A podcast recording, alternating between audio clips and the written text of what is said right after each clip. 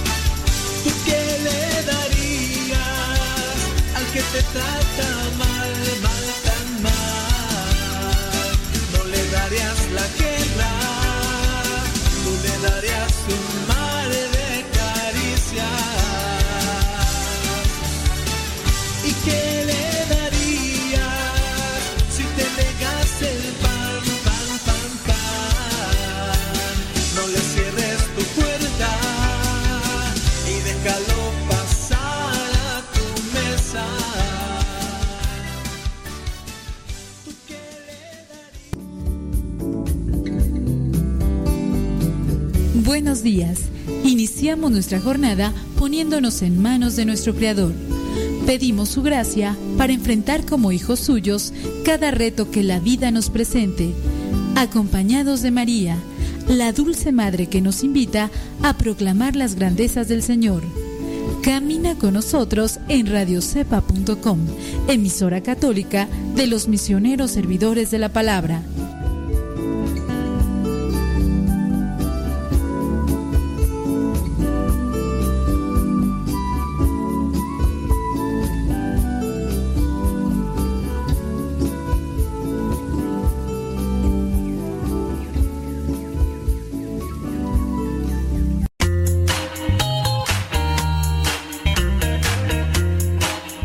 Recuerda que nuestros programas quedan grabados en el canal de YouTube El canal se llama Modesto Radio. Ahora, que si tú trabajas en una estación de radio y quieres pasar estos programas, ponte en contacto con nosotros.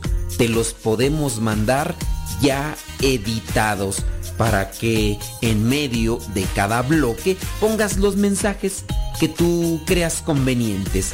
Si trabajas en una estación de radio, ponte en contacto con nosotros y te mandamos los programas que nosotros realizamos. Y si tú quieres escuchar programas pasados, entra al canal Modesto Radio. Modesto Radio en YouTube y ahí podrás escuchar los programas pasados.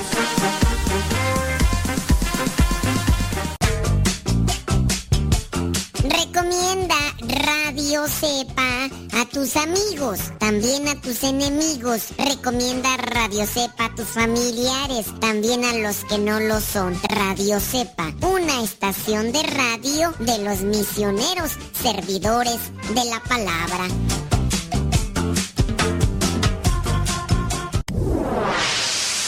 Escuchas Radio Cepa.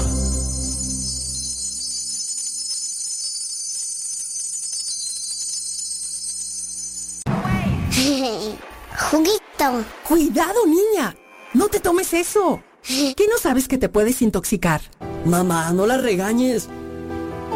Mejor guarda productos de limpieza, tiner, aguarrás u otros productos tóxicos bajo llave para que no se intoxique. Es muy fácil prevenir envenenamientos e intoxicaciones. La prevención es vital.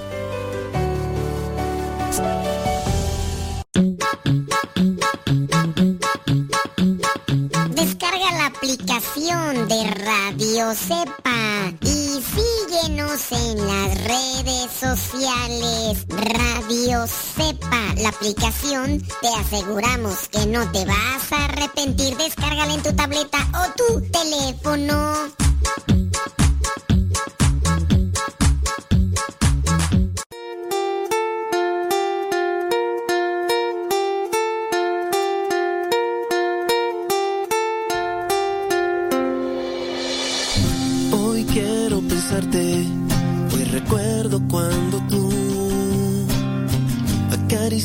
Acariciaste mi alma sin pensar en la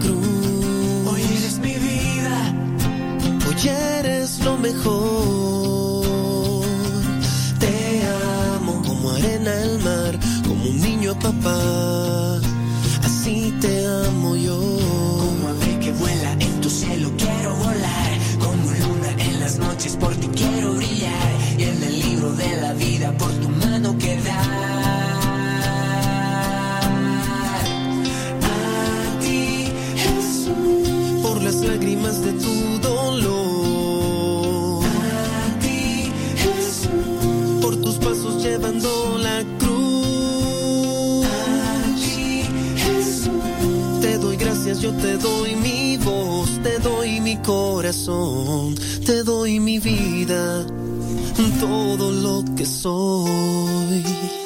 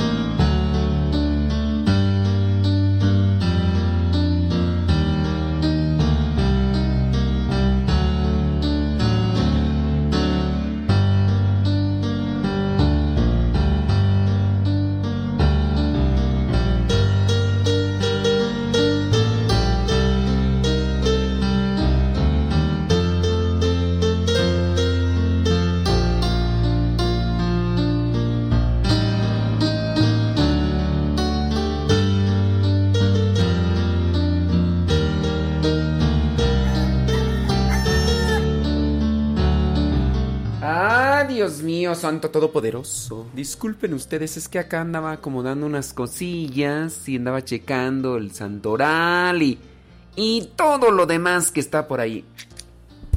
¿Cómo les da? Me da muchísimo gusto que estén ya conectados aquí con nosotros. El día de hoy ya es eh, miércoles, primero de abril. Hoy estamos iniciando este cuarto mes del 2020. Ya no podemos decir, a ver, 2020, sorpréndeme. Ya mejor, calladito, te ves más bonito. Calladito, te ves más bonito. Así que, mejor, ay Señor, nos ponemos en tus manos. Hay que echarle muchas, pero muchas, pero muchas gas. Déjame eh, poner una cancioncita aquí que... que a ver, a ver si no me se me acomoda ahí por que este ahí tenía la de Martín Valverde, hombre, luego, luego me va a salir ahí la restricción ahí en el YouTube, en el Facebook, en el Facebook que enmudece los audios y luego nos nos llama la atención y nos dice por andar colocando cosas que tienen ahí nos quitan el, la página y fíjate, a pesar de que en cuanto leí el, correo lo eliminé. No me acuerdo cómo se llama la persona. Pero sí me acuerdo de un, de un señor, de hecho, de la Ciudad de México. Porque me dio datos y todo.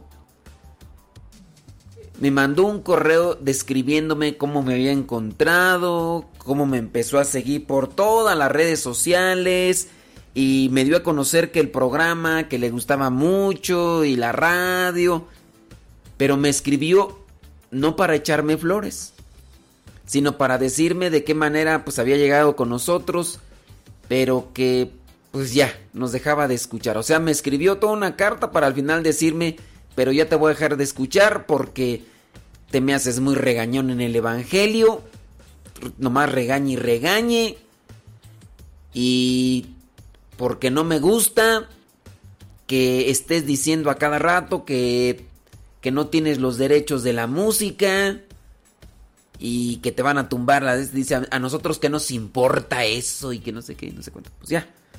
Me, me escribió un correo para decirme que ya no me iba a volver a escuchar, pero pues yo no, yo digo, pues no sé cuántos tiempos se tardó en escribir el correo. Pero no se hubiera tomado la molestia, pues pues ya me hubiera dejado de escuchar y ya no me acuerdo cómo se llama, el señor en la Ciudad de México y pues así pasa cuando sucede. Bueno, vamos a comenzar esto con, con, con injundia, ¿no? Pues déjeme Pongo algo sabroso y ahorita les paso a saludar. Díganos dónde nos escuchan. Que siguen en pie de guerra, soldados, guerreros firmes Ah, por cierto, ese, ese fue otro de los elementos. Dije, dices que no me gusta la música que pones. Ande pues.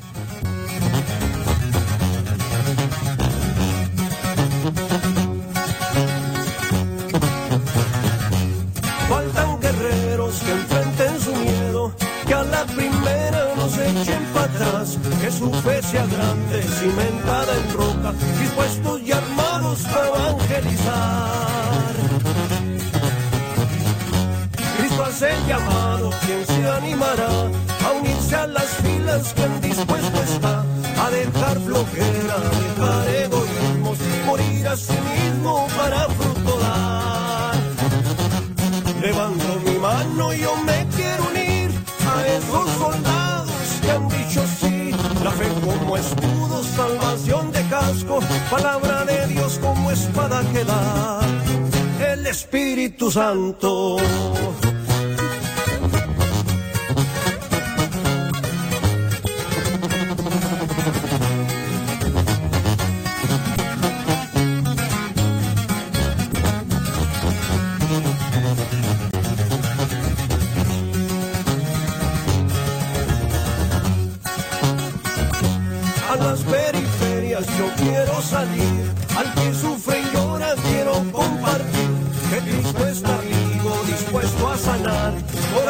Corazones tristes que buscan la paz.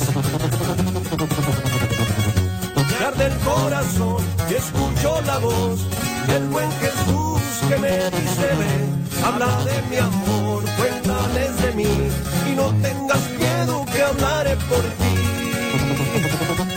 Levanto mi mano, yo me quiero unir a esos soldados que han dicho sí. La fe como escudo, salvación de casco, palabra de Dios como espada que da el Espíritu Santo. Levanto mi mano, yo me quiero unir a esos soldados que han dicho sí. La fe como escudo, salvación de casco, palabra de Dios como espada que da el Espíritu Santo. Saludos a todos ustedes guerreros del Señor que están ahí listos y dispuestos para llenarse de Dios. Y yo le pido al Señor que me ilumine, que me dé sabiduría, que me dé esas palabras para motivarlos y que ustedes se mantengan al pie del cañón luchando. Todos tenemos luchas, tenemos una batalla que lidiar con nosotros mismos sobre todo. Y digo sobre nosotros mismos porque a veces nosotros le echamos la culpa a los demás. Podemos decir, no, pues yo tengo una batalla que lidiar con, con mi esposa, ¿no? Y yo le puedo echar la culpa a mi esposa, pero a lo mejor yo soy el egoísta, yo soy el orgulloso, yo soy el soberbio y no, y no quiero aceptar, no quiero reconocer. Y ando buscando solamente a quién echarle la culpa o, sobre quién eh, escudarme o justificarme. Eso también puede ser. Bueno, criaturas del Señor, ser verdaderamente libres. El Evangelio de hoy nos habla sobre eso, sobre la libertad. Ser libres en el Evangelio del día de hoy, el que les mandamos ahí al WhatsApp, en el que les mandamos ahí al Telegram, en el que pusimos ahí en el Spotify, en el, el que pusimos en el YouTube, en el, el que pusimos en el Facebook, el que pusimos en el Twitter. Pues, oiga. Ay, ay, ay. Ayer por estar purificando mis páginas, digo purificando porque por ejemplo la de podcast, Padre Molleto, que es la de página de podcast donde comenzamos a subir desde hace mucho tiempo, hicimos una página donde estamos cambiando regularmente lo que son los audios del Evangelio de toda la semana. Y ayer dentro de la purificación que hice, eliminé todas aquellas páginas que teníamos ya con el Evangelio de hoy lunes y, y fueron muchísimas, cientos de páginas porque fueron varios años en los que todos los días ponía hoy día lunes, eh, hoy es día miércoles, ¿verdad? Miércoles, semana 5, tiempo de cuaresma, entonces eso era todos los días, hacía una página, una página. Y un día dije, pues ¿para qué hago tantas páginas? Sirve que les digo allá, ¿saben qué? Esta va a ser la página Ahí ustedes vayan todo el tiempo y ya. Esa página pues había sido visitada cientos de miles de veces, bendito mi Dios, ¿verdad? Puedo decirles que esa página ya tenía yo creo que más de...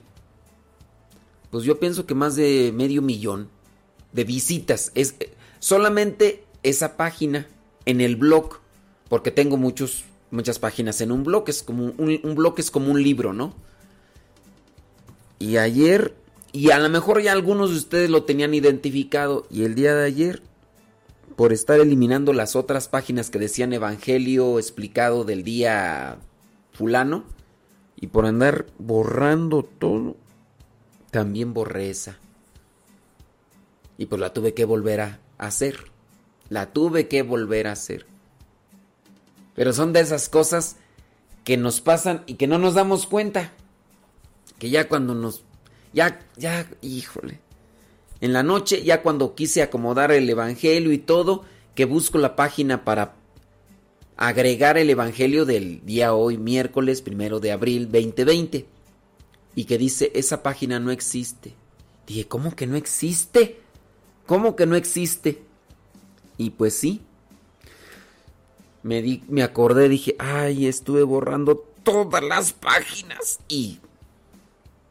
Y borré, borré esa. Así que tuve que volverla a hacer y todo lo demás. Hay veces que nos ponemos, ¿verdad?, a hacer cosas y no nos damos cuenta así de a conciencia y cometemos errores. Hacemos cosas, pero no las hacemos a conciencia y cometemos errores. Tengan cuidado con sus palabras, tengan cuidado con sus acciones, tengan cuidado cuando manejan, tengan cuidado cuando trabajan, tengan cuidado cuando platican con los demás, porque a veces hacemos cosas y no nos damos cuenta y cometemos errores. primera reflexión para el día de hoy, primero de abril.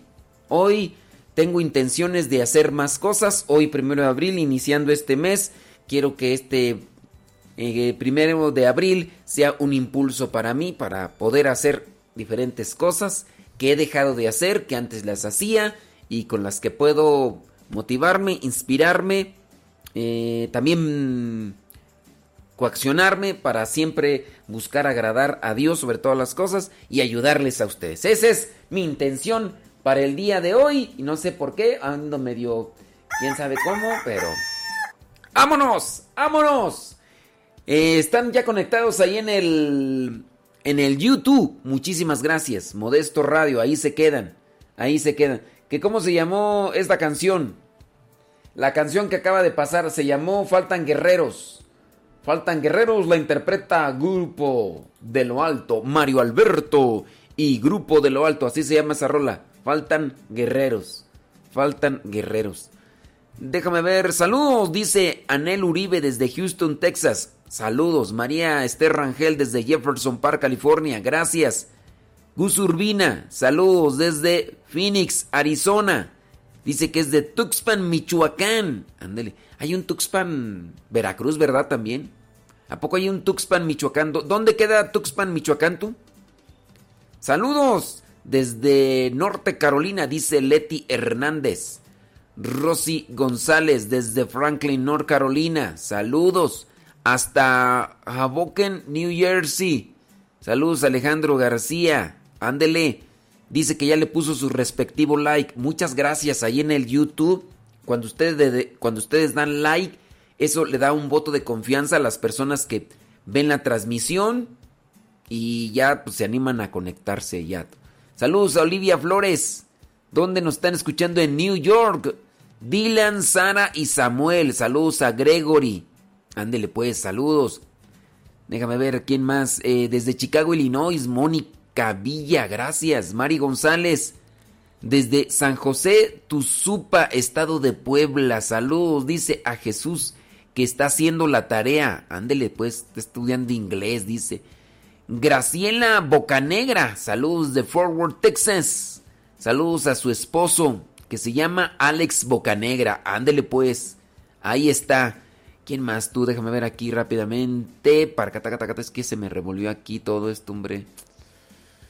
Ah, ya se, ya se me cuatrapió aquí el asunto. Ya se me cuatrapió el asunto. Mm, bueno, ahorita regreso. ¿Por qué? Ahí en el YouTube, quién sabe qué me pasó. Y ya. Y, ya se me cuatrapió. Oiga, pues eh, vámonos con el santoral, ¿no? ¿Qué le parece? El santoral del día de hoy, rápidamente, para las personas que están ahí. Ahorita ya pasamos a saludar a la gente. Tan, tan. Milagro, Julia Valencia. Milagro, Julia Valencia. Qué bueno que te conectas. Oye, Julia Valencia, tú pareces señor obispo. Te apareces aquí cada, cada año.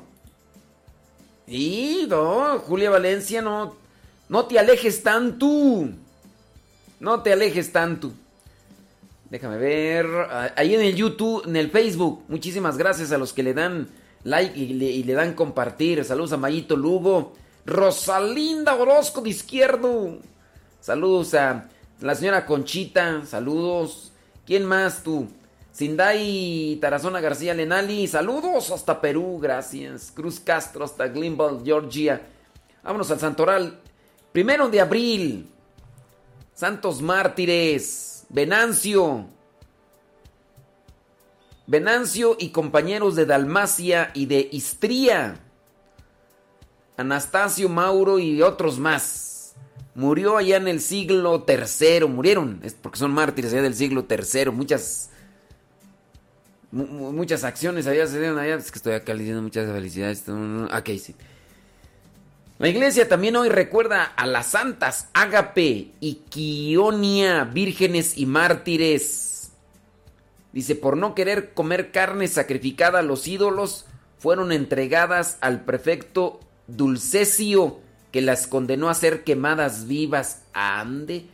Todo porque no se quisieron comer una carne ofrecida a los ídolos. Dijeron, ah, no, pues vamos. Y las quemaron vivas tú. Ágape y Quionia. Ágape.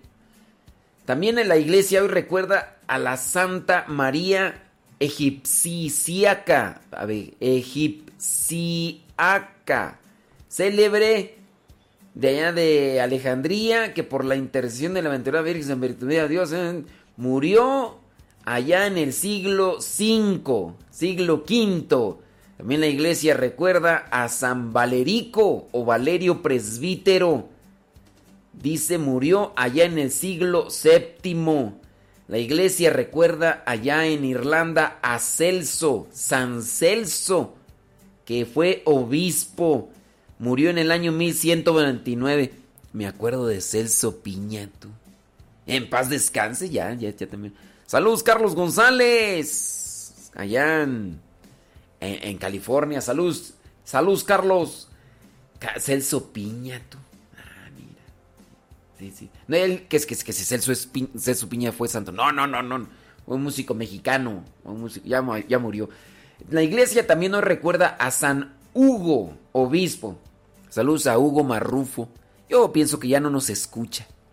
Pero como quiera, le mandamos un saludo. Siempre nos estaba, ha estado apoyando en la evangelización Hugo Marrufo, comenzó a escucharnos allá en Ciudad Juárez, allí en la estación de radio, en aquel tiempo la Guadalupana, que era de la diócesis de ahí de, Ciudad Juárez, escuchaba el programa mm, La Hora de los Encerazos que lo retransmitía la Guadalupana en, en Ciudad Juárez, Chihuahua.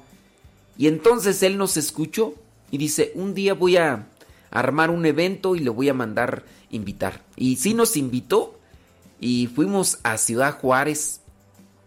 Ya después, por algunas otras cuestiones, ya desapareció la, la estación de radio. Ahora creo que ya nada más está por internet.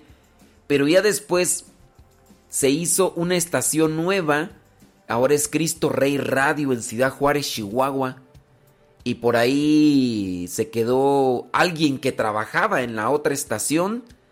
Y dice, oye, pues acá abrimos esta que te, te integras. Le digo, sobres, sobres. Y saludos al famoso pelón. El famoso pelón ahí está, ahí de director. El famoso pelón en, en Cristo Rey Radio de Ciudad Juárez, Chihuahua. Bueno, pero estaba con Hugo Marrufo. Saludos a Hugo Marrufo, que yo creo, pienso, pienso yo que ya no nos escucha, pero nos sigue apoyando ahí con el apostolado. Hace poquito fueron los hermanos, fue el hermano Lalo, el hermano Suki, seminaristas, a un curso que dieron ahí en Ciudad Juárez. Y pues ahí le pedimos a, a Hugo que si les daba ahí hospedaje o que se buscaba hospedaje. Y sí, bendito Dios, ¿verdad? les dieron hospedaje y los traía para aquí, para allá. Y muchas gracias. Bueno, Hugo Marrufo, hoy es tu santo. También la iglesia hoy recuerda a San Gilberto, San Gilberto obispo, murió en el año 1245. Dice, mm, bueno, él fue obispo. Y por último, la iglesia recuerda a San Ludovico Pavoni Presbítero, que se entregó con ánimo decidido a la formación de los jóvenes pobres, interesándose sobre todo en su educación religiosa y artesana, fundando para ello la Congregación de los Hijos de María Inmaculada. Eti- etimológicamente, Ludovico. Ludovico era un personaje, ¿no? De la familia Peluche. Yo no miraba esa cosa, pero pues por ahí por los memes y todo eso. Creo que sí, ¿no? Ludovico. No sé por qué me viene a la mente eso de Ludovico. Ludovico, ¿qué significa Ludovico? Nombre de origen germánico, equivalente a Luis. Su significado es aquel guerrero que es popular, Luis. Ludovico, ándele pues.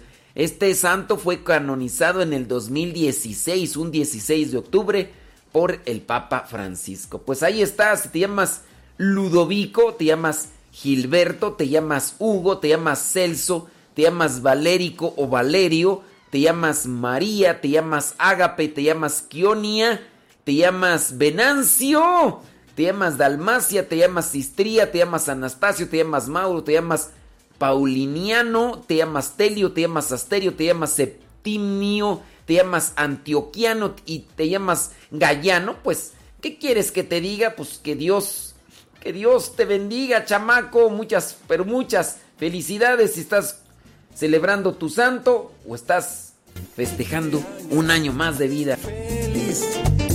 Te deseamos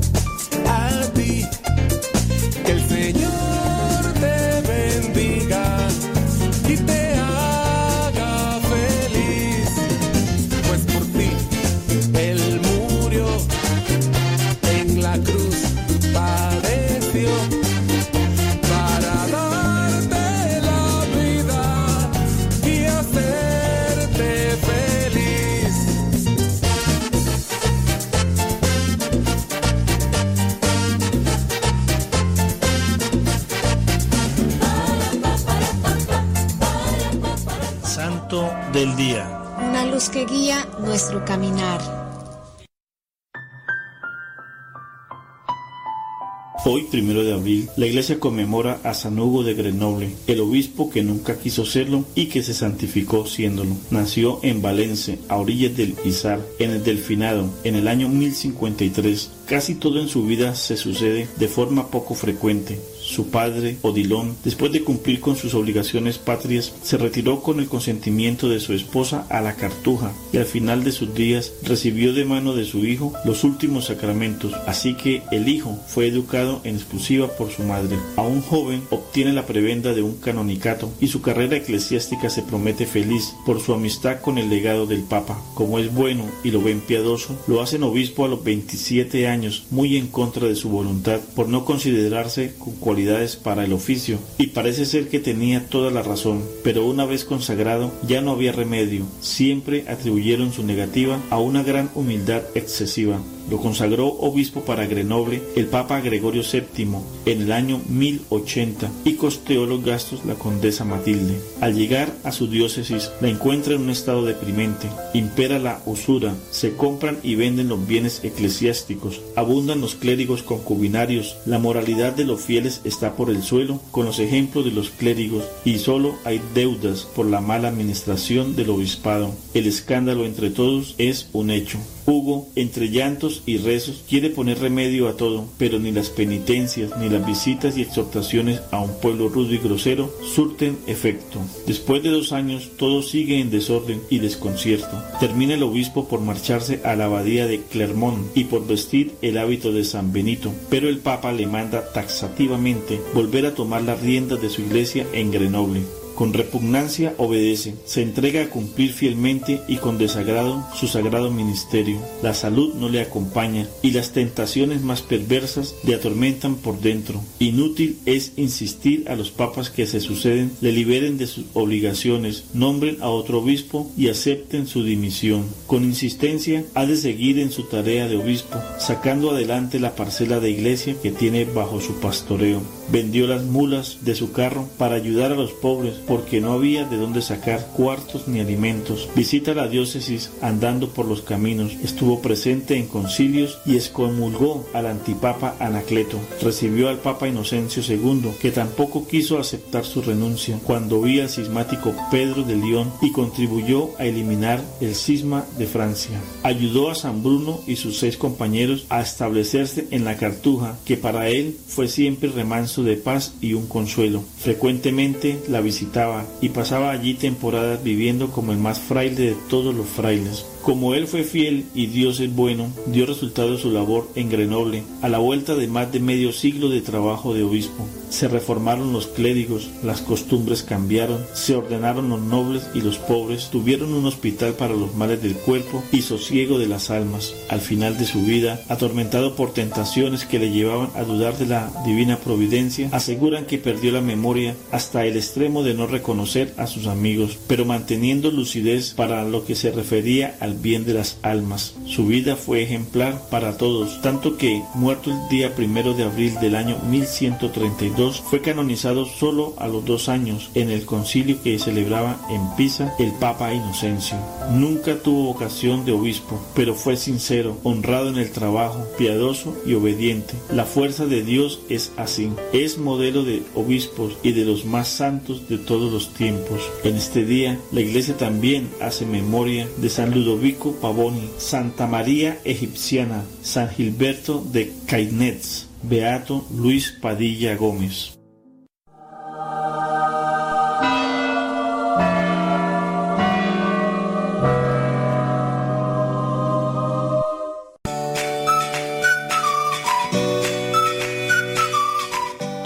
Escucho desde Valle de Chalco. Mi nombre es Federica Zaragoza Jiménez, orgullosamente oaxaqueña. Lo escucho desde hace cinco años más o menos y Radio Cepa me ha ayudado mucho a superar los problemas que he tenido en mi matrimonio. Y pues muchas gracias y que Dios le bendiga.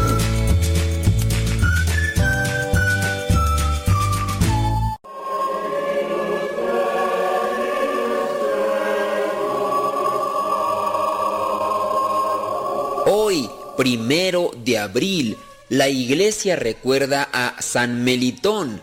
Vivió en el siglo II en Asia Menor, actual Turquía. Siendo obispo de Sardés, escribió una apología en favor de los cristianos dirigida al emperador Marco Aurelio y también otras obras teológicas, bíblicas y litúrgicas de las que quedan solo fragmentos. Es el primer testigo de un canon o elenco de los libros canónicos de la Escritura. En el primer tercio del siglo XX se descubrió una homilía sobre la pasión, obra suya.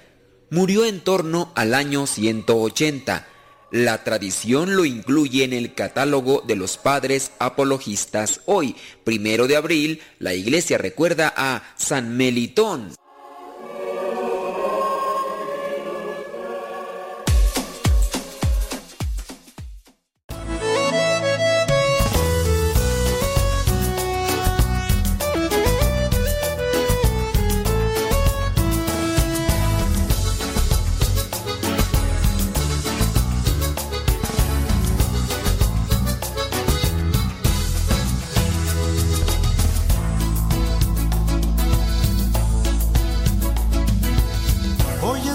Fiesta junto a ti. Hoy estoy de fiesta. Paso el día alabando, soy feliz.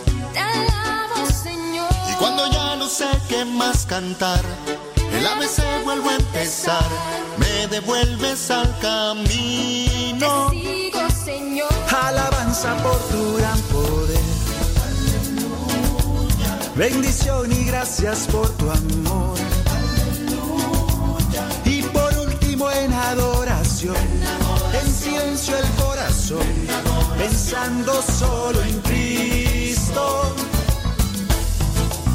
Y empiezo con alabanzas y sigo con bendiciones, termino con sed de Cristo, Cristo Jesús. Y empiezo con alabanzas y sigo con bendiciones, termino con sed ¿Y cómo dice el canto?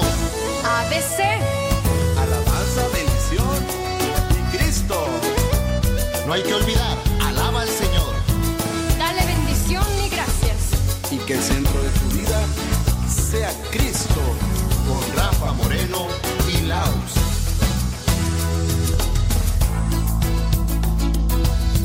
Échale Rafa. Yo te alabo porque tú eres Dios. ¿Y tú, Alex? Bendición por lo que haces, Señor. Pero mi alma goza más cuando te puedo adorar. Cuando estoy solo contigo. Alabanza por tu gran poder. Bendición y gracias por su amor. Y por último en adoración, silencio el corazón, pensando solo en Cristo. Y empiezo con alabanzas y sigo con bendiciones, Termino con sed de Cristo, Cristo Jesús. Y empiezo con alabanzas y sigo con bendiciones. Termino con sed de Cristo, Cristo Jesús. Y empiezo con alabanzas y sigo con bendiciones. Termino con sed de Cristo, Cristo Jesús. Y empiezo con alabanzas y sigo con bendiciones. Termino con sed de Cristo, Cristo Jesús. Y empiezo con alabanzas y sigo con bendiciones. Termino con sed de Cristo, Cristo Jesús. Y empiezo con alabanzas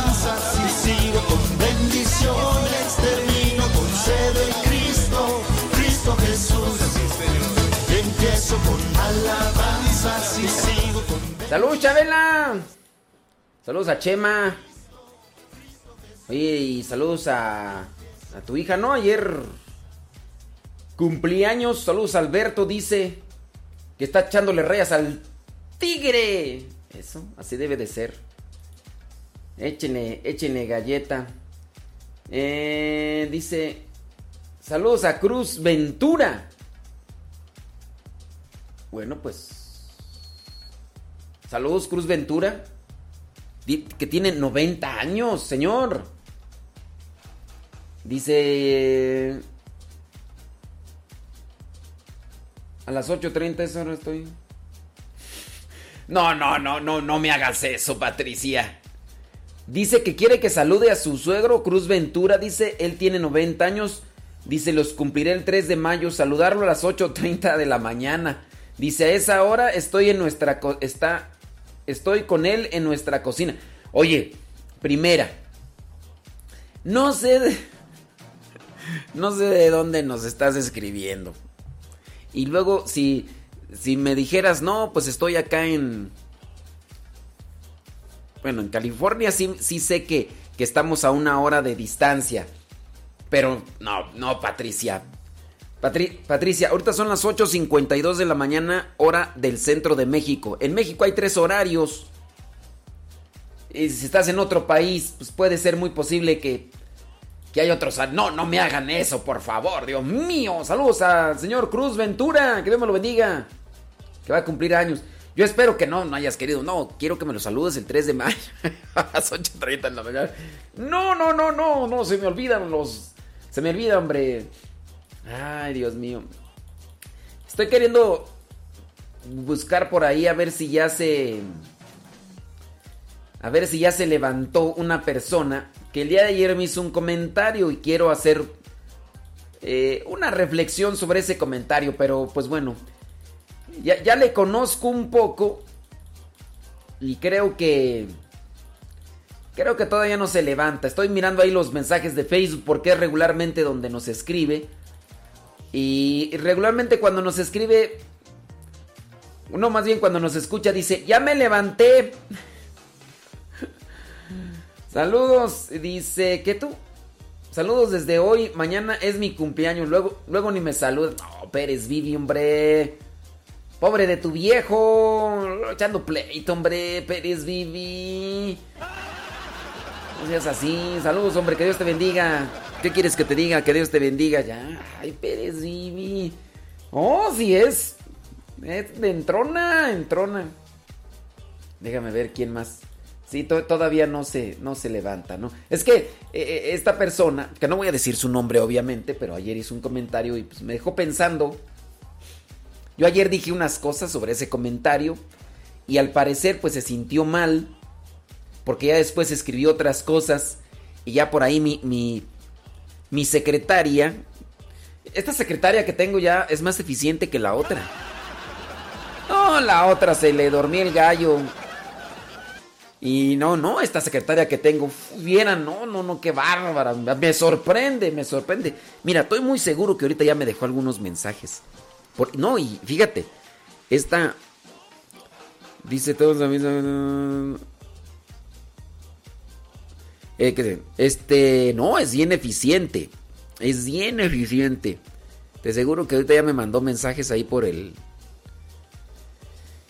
Dice tú, padre, eh, a hacer una pregunta para que te contesten en el aire. ¿Recomiendan que esta Semana Santa, el domingo de Ramos, pongamos un ramito en la puerta, el jueves santo una vela y el viernes un crucifijo y el sábado santo unas sábanas blancas que por el hecho de estar en casa no participemos de la ma- Semana Ma- Mayor? ¿Usted qué dice? Pues son signos, ¿no? Pues no son contrarios a una devoción. Todavía si te dijeran, oiga padre, pues es que nos recomiendan que, que en Semana Santa pongamos a la Satán muerte ahí en, la entrada de la casa. ¿Usted qué opina? Pues no, pues.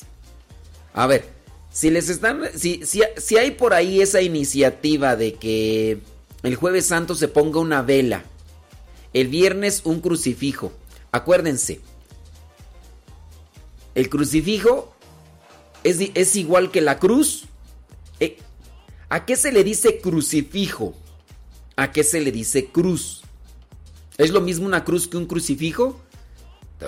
Entonces, que el viernes le pongan un crucifijo y el sábado santo unas sábanas blancas. Eh, que... A ver, miren, ustedes ya deben de analizar, ¿eso es contrario a la doctrina, contrario a una devoción eh, cristiana? No, no es contrario. Te, te lo proponen, pues está bien, ¿no? Está bien, digo, pues es una. Es una iniciativa, pues, sana, que, que es un signo que, que puede ayudar. Así como en diciembre, las lucecitas. Las lucecitas, eh, la flor de Nochebuena, son signos que pueden ayudar. Son signos que pueden ayudar, crean un ambiente. Entonces, no vas a ir a la iglesia o no puedes ir o hay lugares donde sí está abierta la iglesia para que vayan a hacer adoración al Santísimo. Por ejemplo, aquí, aquí está abierto. No viene mucha gente, obviamente, pues es un lugar muy pequeño. Si de por sí, cuando son las misas casi no viene, ¿verdad, señora Conchita? Y más entre semana, a lo mejor los domingos sí viene algo de gente, pero no, el lugar es como para 250 personas, 300. Y los domingos a veces vienen 50, vienen, vienen 80. Y todo porque, pues, ¿quién creen que está aquí? Pues pues, yo, pues sí. Pero sí, pues son, son signos, ¿no?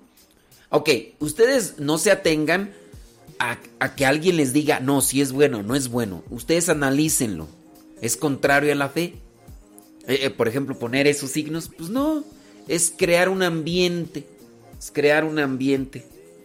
Así como la iglesia tiende a colocar decoración, a veces colores, a veces eh, cierto tipo. Acuérdense que, por ejemplo, en Cuaresma la iglesia no debe utilizar flores. Sí, a lo mejor, ¿cómo le llaman tú esta, estas ramas secas? Eh, ¿Cómo le llaman tú? Vegetación seca o. ¿Cómo, cómo le llaman de esa cosa? Bueno, eso, que, así como co- cosas así secas. Dentro de la liturgia, ahorita no me acuerdo el número de lo, que dice la instrucción general del misal romano, pero dice no flores durante cuaresma, no flores, no nada, o sea, si ponen flores, no. Pero sí se puede poner esa cosa como vegetación seca. ¿Cómo se llama tú, Isaac? A ver, tú dedos ágiles. Tú dedos ágiles dos. no, ya dedos ágiles ya sabemos quién es, ¿verdad? Pero vegetación seca, ¿no? Esa cosa, bueno. Ustedes saben, yo, así como ramitas secas y todo ese rollo. Bueno, ustedes ahí. No, ahí están mandando saludos y en vez de que me ayuden a, a decir, no, mire, se le dice así, no, ahí, padre, mándeme saludos, no se agacho. Ah. En vez de que me ayuden ahí ustedes diciéndome los nombres de esas cosas, hombre. No, no, no. Nercy, Nercy, fue de título secre, pero no, no, me, no, me, no me ayudó mucho, la verdad, no.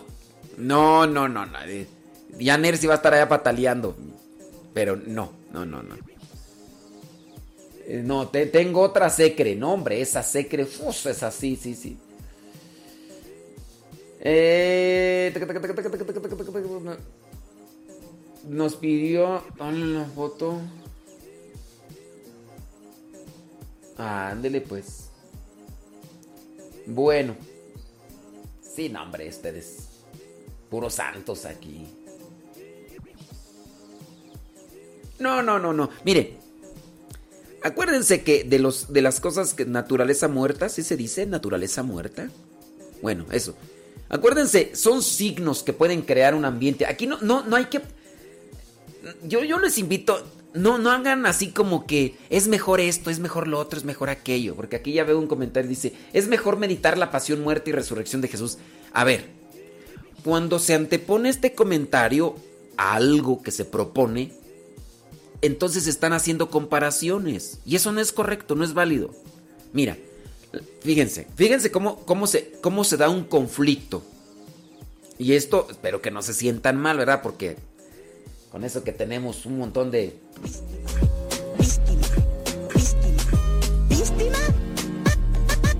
Tenemos un montón de víctimas. Ok, miren. Así comienzan los conflictos o los malos entendidos. Hay una persona que dice, padre, recomiendan que esta Semana Santa, el domingo de Ramos, se ponga un ramito en la puerta.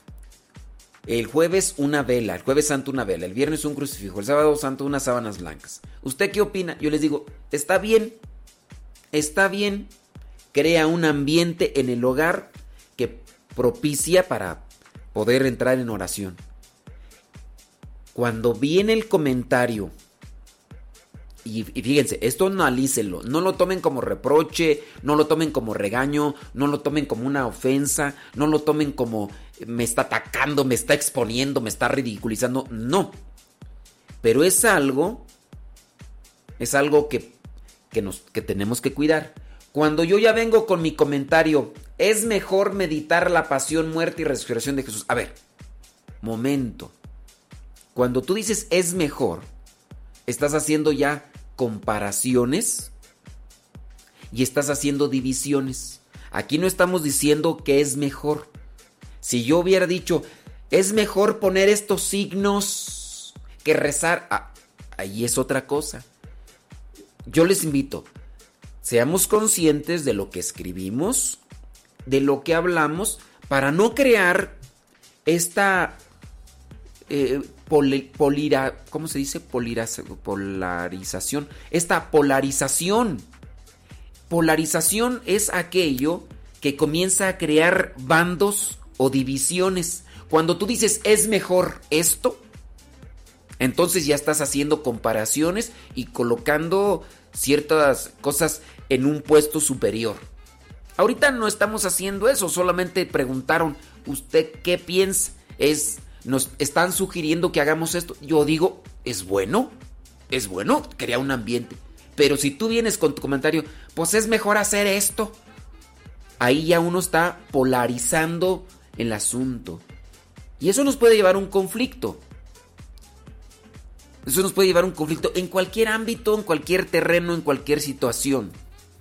No, hombre, pongo un ejemplo. No, hombre, mi hijo, mi hijo sacó 9.5 y le pusieron una estrellita en la cabeza. Viene una señora y dice, pues es mejor mi hijo, sacó 10, es mejor que el tuyo. Y yo no ando ahí, dice, fíjate, ya con eso, es mejor mi hijo, es mejor esto. Ya uno crea el, las, las divisiones y la separación. Hay que nada más tener cuidado. No lo tomen como un ataque, no lo tomen como un reproche. No dije nombres, no dijo, no dije nombres, así que solamente es una reflexión en el camino, en el reflexión en el camino. Pues sí. Entonces tengamos mucho cuidado. Ok. Ya, ya, se, ya, ya, ya se despertó la persona que... Eh, dice, padre, a mí me dijeron que sí puedo poner unas ramas de algo verde en la puerta. Es que no es... Con, a ver, analícenlo, analícenlo. No es contrario eso de poner, si pongo una crucecita, si pongo unas cortinas, si pongo naturaleza muerta, si pongo eh, estas velas, no, no es contrario a, a, una fe, no es contrario a una devoción, no es a menos... Ah, padre, ¿qué piensa? Me dijeron que en esta eh, Semana Santa pusiera a Buda ahí en mi casa a un lado de Cristo. Analícenlo, no, hay necesidad de que tengan ustedes que buscar un comentario u opinión con respecto a esto. Es que a mí me dijeron que ponga, ¿usted cómo ve? A ver, analízalo tú. Con el conocimiento que tienes. Aunque sea poquito, yo creo que tú sabes muy bien que eso no es contrario. Oiga, pues a mí me pidieron que. que pusiera ahí a. ¿Qué tú? Eh, no se me ocurre otra cosa. Entonces, tengamos cuidado. Tengamos cuidado y pues analizarlo, ¿no? Pues sí. Saludos desde Argentina, Mercedes Juri, ándele pues. Miren, voy a hacer un comentario del comentario de ayer. Eh, ayer una persona que no dijimos su nombre, después de que se dio el comentario, y, lo, quiero, lo quiero decir, porque me quedé pensando sobre esa situación. Y creo que hay veces que uno presenta una idea y a lo mejor quedó inconclusa o a lo mejor con esa idea que uno presenta da a entender otra cosa y, y así. Entonces hoy eh, voy a presentar o voy a comentar algo de lo que dije ayer. Pero eso va a ser después de una rolita, ¿no? Una rolita, porque si no... Mira, y hablando de, de lo que vendría a ser Semana Santa y todo, está esta rolita que me gusta. De Santiago Fernández, que por ahí sigo esperando el saludo que alguien me prometió.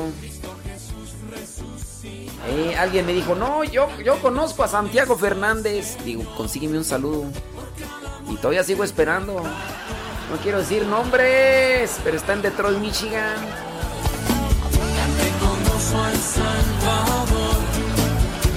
Esta rola se llama la, A la muerte derrotó.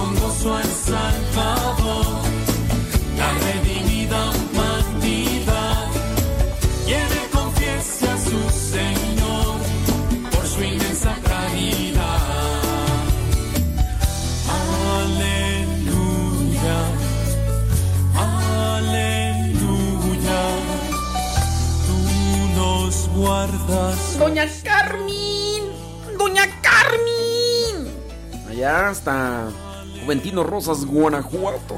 Doña Carmen. Aleluya. De la angustia y el temor.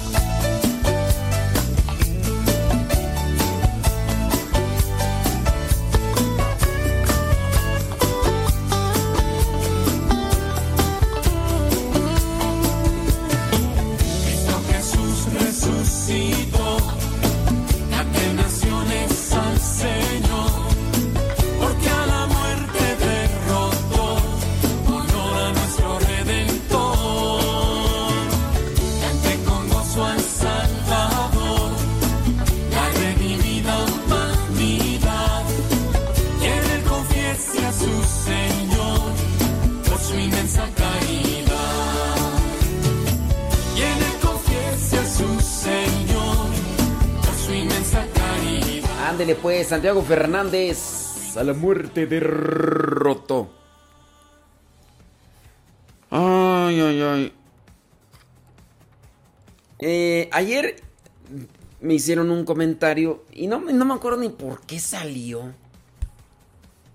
Con respecto al... ¿Por qué me he visto como me he visto?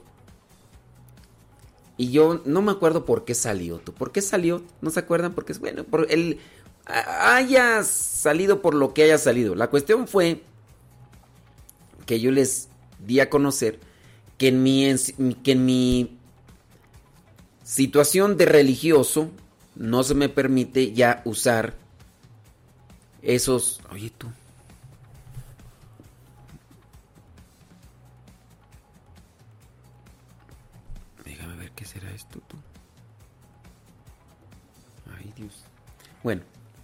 Que les decía que en mi situación de religioso ya no se me permite vestirme como me vestía antes. Y no me acuerdo por qué fue la cuestión que yo les di a conocer que ahora, por ejemplo, a mí me gusta andar con un cierto tipo de ropa y zapatos y que, por ejemplo, yo estoy aquí en la casa, no salgo desde las 5 y fracción que me levanto y ya estoy aquí en la oficina hasta las 12 de la noche, como ayer, 12 y media.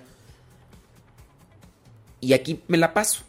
Rara es la vez que salgo y los que están aquí cerquita, que vienen regularmente a misa, entre ellos los que pudieran estar ahí ahorita escuchando, no sé si todavía está escuchando ahí la señora Conchita y demás, saben que salgo a misa y termina la misa y me meto rápido porque ya tengo actividades programadas, tengo que hacer esto, esto, esto y esto y esto. En ocasiones vienen que quieren saludarme, salgo, saludo rápido y, y me regreso. Y yo les digo, yo ando bien. No me acuerdo por qué salió la cuestión. Entonces hubo una persona que me dijo, padre, ¿usted quiere causar lástima? Y yo le dije, no, no es mi intención. Le digo, creo que cuando ya nosotros andamos queriendo causar algo, impresión, o en este caso lástima, creo que ya no está bien, en mi caso. La persona en la tarde noche pidió disculpas. Creo que no, no, no es. A lo mejor se, se malentendió mi comentario. Yo no es que me haya sentido mal, solamente di a conocer un sentir mío. Ya después en la tarde, mi secretaria, que es muy eficaz, verdad me siento muy contento por mi secretaria, que, que ahorita ya, ya en la noche me mandó un comentario y me dice: Padre, mira aquí la persona que hizo el comentario, está pidiendo que la disculpe, que no sé qué. Pero yo no el comentario que hice no lo hice para que se sintiera mal o porque me haya sentido ofendido o como en la defensa, no. A lo mejor esta persona lo, lo entendió así y, y, y, por eso quiero ampliar un poquito más mi explicación. Creo que cada uno de nosotros tiene que ir acomodando una manera de pensar que no ofenda, que no lastime, que no hiera. Y en la manera de pensar también uno tiene que acomodar la manera de hablar, la manera de vestirse y la manera de vivir, que sea correcta con un principio cristiano. Yo, por ejemplo, les dije, traigo yo unos zapatitos. De hecho, estos zapatos me los regalaron, que se los compraron a otro sacerdote. El otro sacerdote no le gustaron o no le quedaron, no lo supe. La cuestión es que dijo, se los compramos al otro padre, pero pues este dice que, esos no. No sé por qué, si le quedaron o no le quedaron. Entonces me preguntaron a mí, ¿los quieres? Yo le dije, pues sí, porque... Y entonces me los puse y ando bien cómodo. Ok, ya están, están usados.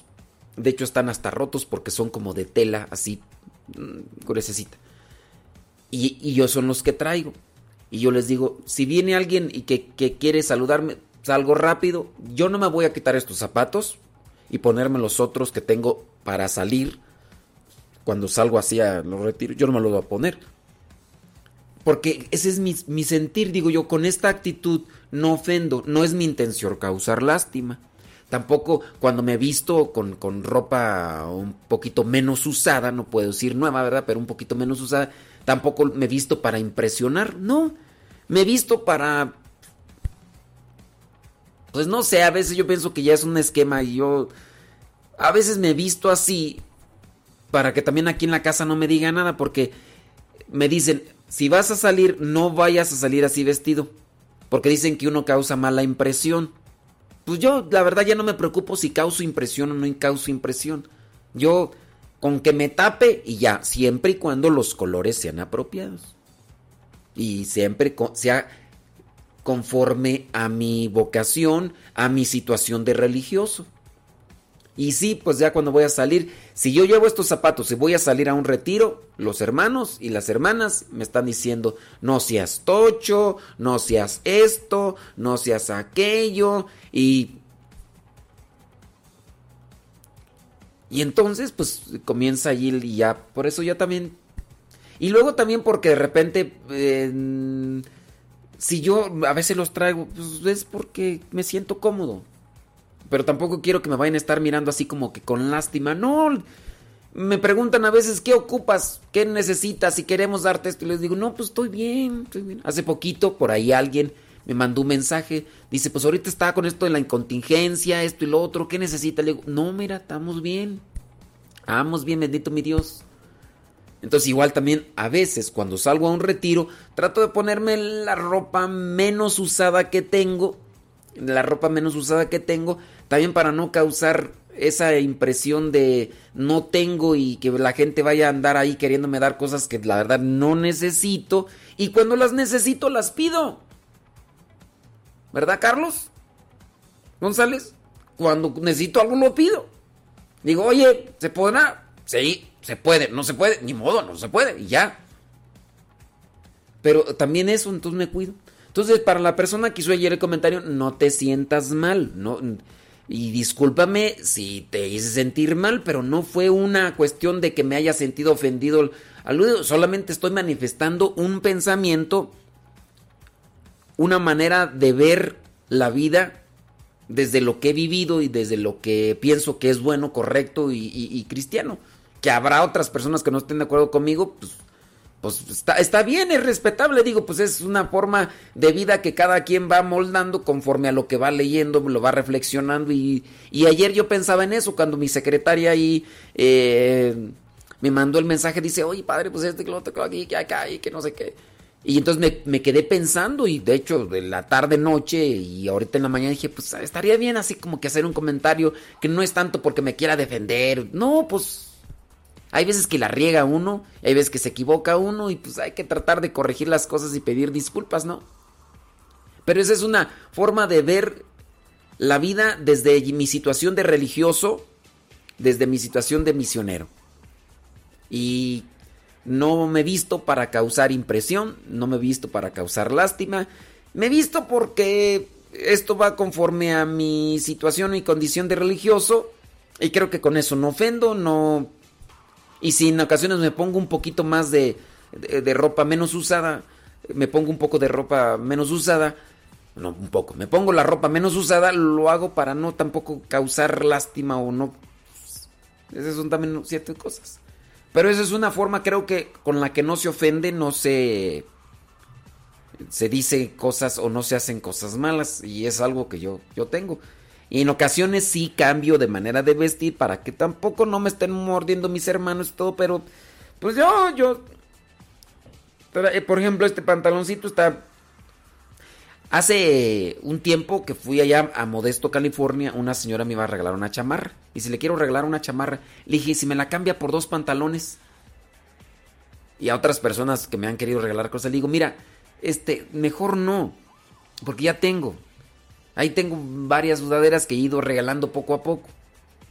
Eh, camisas, poco a poco. Hace poquito me regalaron una sudadera. Esta, sudadera que traigo ya está rotita. Otra que está ahí está muy descolorida. Entonces esa que me acaban de regalar la voy a utilizar para cuando salga. Cuando salga me la voy a poner. Y aquí en la casa voy a traer estas. Aquí estoy encerrado en mi cuarto. ¿Quién me ven? Ni ustedes me ven porque no pongo cámara. ¿Y para qué pongo cámara? Si no me van a estar vi- viendo mis gestos, mis jetotas. Pues no. Pero es una situación, les digo, para que la persona que me escribió ayer no se sienta mal. Y me puso a pensar después de que dijo que la disculpara que... te- Yo digo, pues también hay que moderar nuestras formas de expresarnos porque uno causa conflicto. Uno a veces piensa que está bien y a lo mejor no está bien y... Pero hay que ir acomodándonos todos los días en nuestra vida. Y todo eso, pues...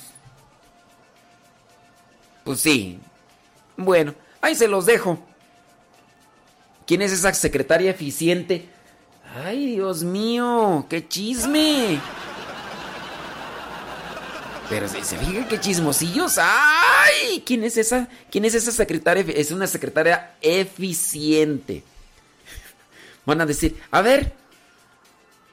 Sí, sí, yo sé que soy un fodongo, me vale.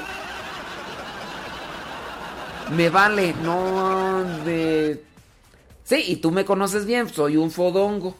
Soy un fodongo y, y todo, sí. Este... mm, Ah, cómo chifla el mosco. A ver. Pues no te quiere contestar y ya. Es que, ah, ¿cómo piensan pues que le hablan a uno? Ay, Dios mío. Dígame. Es que acá un hermano sacerdote me está diciendo que quiere que le arregle ya acá su vida. Ay. O sea, a ellos les vale si estoy en programa, ¿no? Déjame pasarle aquel mensaje que... que-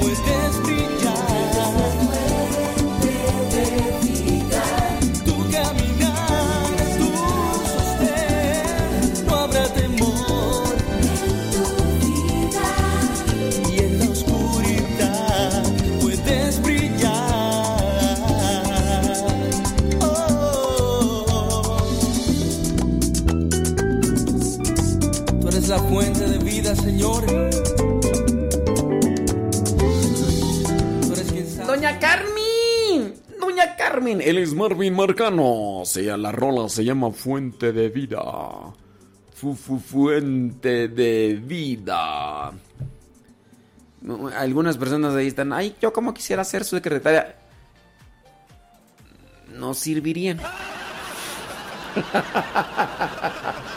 no servirían para ser como esta secretaria.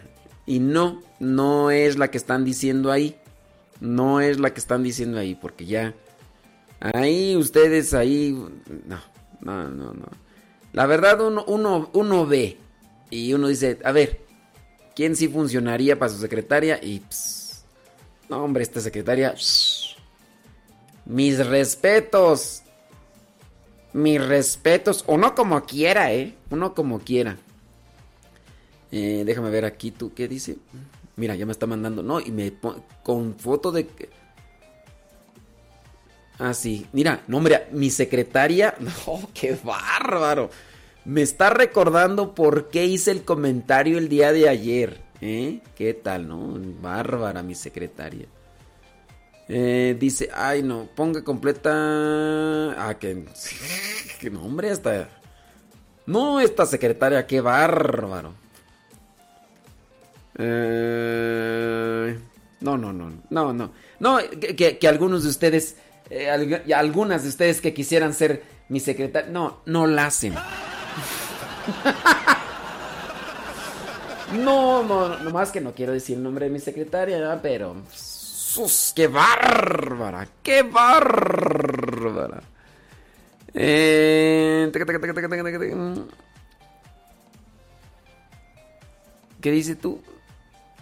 Dejen de estar poniendo mensajes de sentido. Oye, bueno, ¿para qué te digo que no? Sí, no, no, no la hacen, no la hacen, la verdad. Yo qué. Eh, ¿En qué estábamos tú?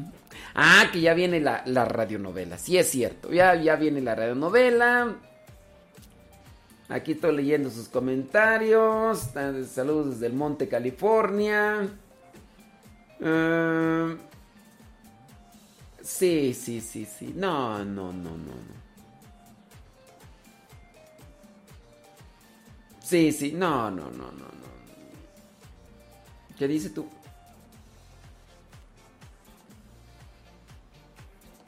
Saludos a Cruz Ventura Rivera. Él es del Salvador. Anda en Los Ángeles, California. Y... Ay, Dios mío santo. Que me dice, y salúdelo a las 8.30. A las 8.30. No me pidan por favor eso. No, no, no. Si me mandan el mensaje y lo alcanzo a ver a la hora que sea. Dice, no, mira. Y si no, ahí le pones el programa grabado. Ya después acabo y se queda en el Facebook y en YouTube. No, no me pidan también. Ustedes son muy exigentes. Sí, son muy exigentes ahí. Quiero que me lo saluden a las ocho y media, ¿eh? Pero exactos. Nada que 8.35, no, no, no, no. No, no, no. te- te- Ustedes exigen demasiado. Santísimo Señor. Bueno, este, vámonos a la radionovela.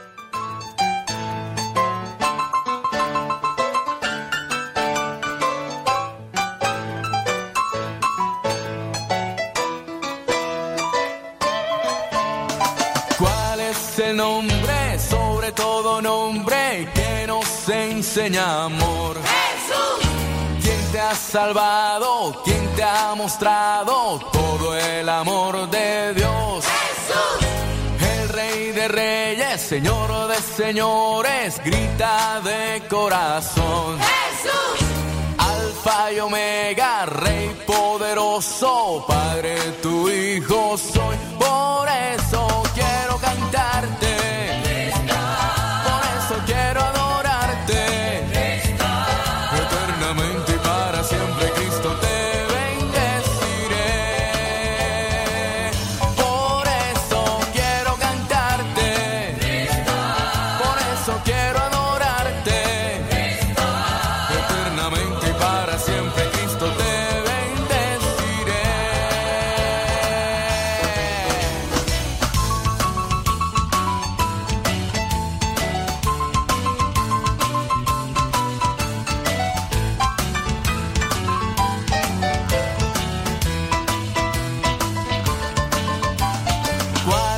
La madre de la iglesia de nosotros y de Dios. Quien intercede ante su Hijo por nuestra salvación. Quiero escuchar fuerte de tu voz el nombre de esa mujer. Que solo quiere que hagamos todo lo que nos dice Él.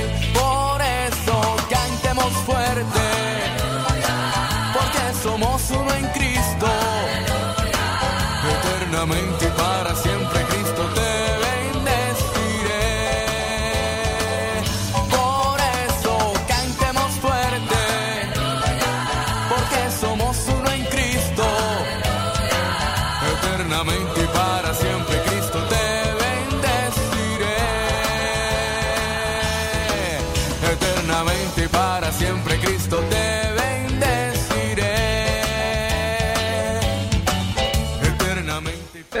Castillo dice que le manda saludos a su esposa, que se llama Sarmin.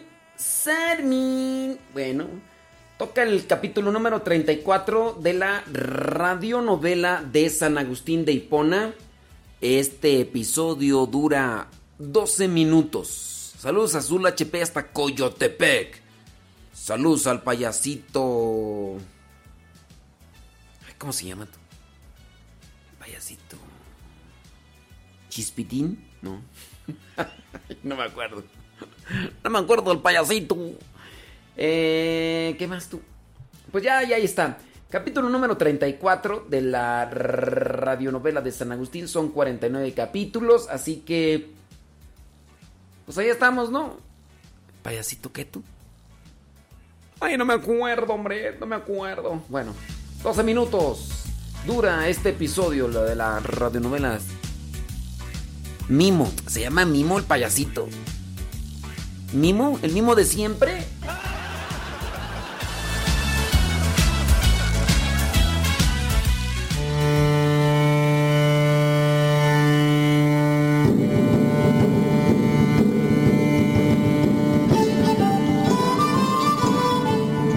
Peregrino, escucha, que ha terminado ya una jornada de labor pastoral para Agustín. Su visita a los enfermos ha terminado. Y llega al convento con Faustino. Ven, acércate. Sigamos nuestro camino escuchando a Agustín.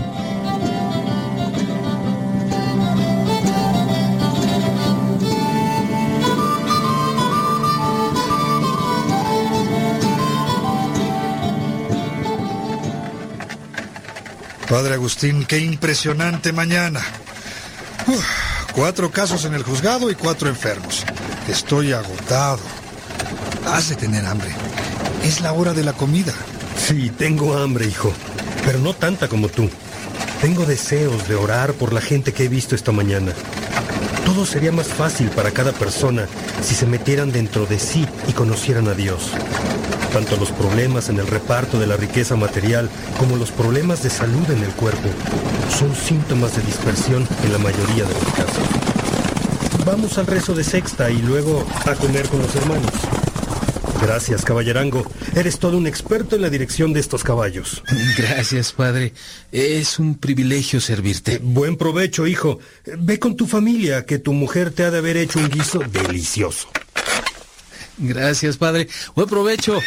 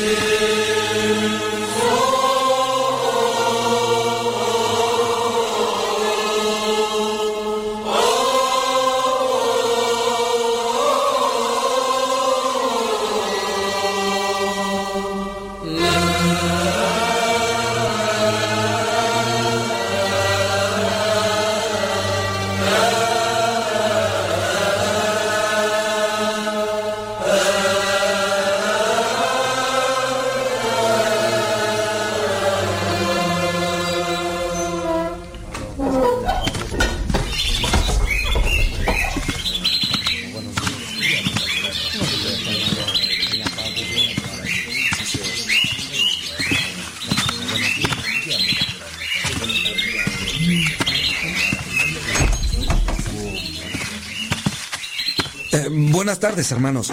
Ya está lista la comida. Faustino bendice los alimentos.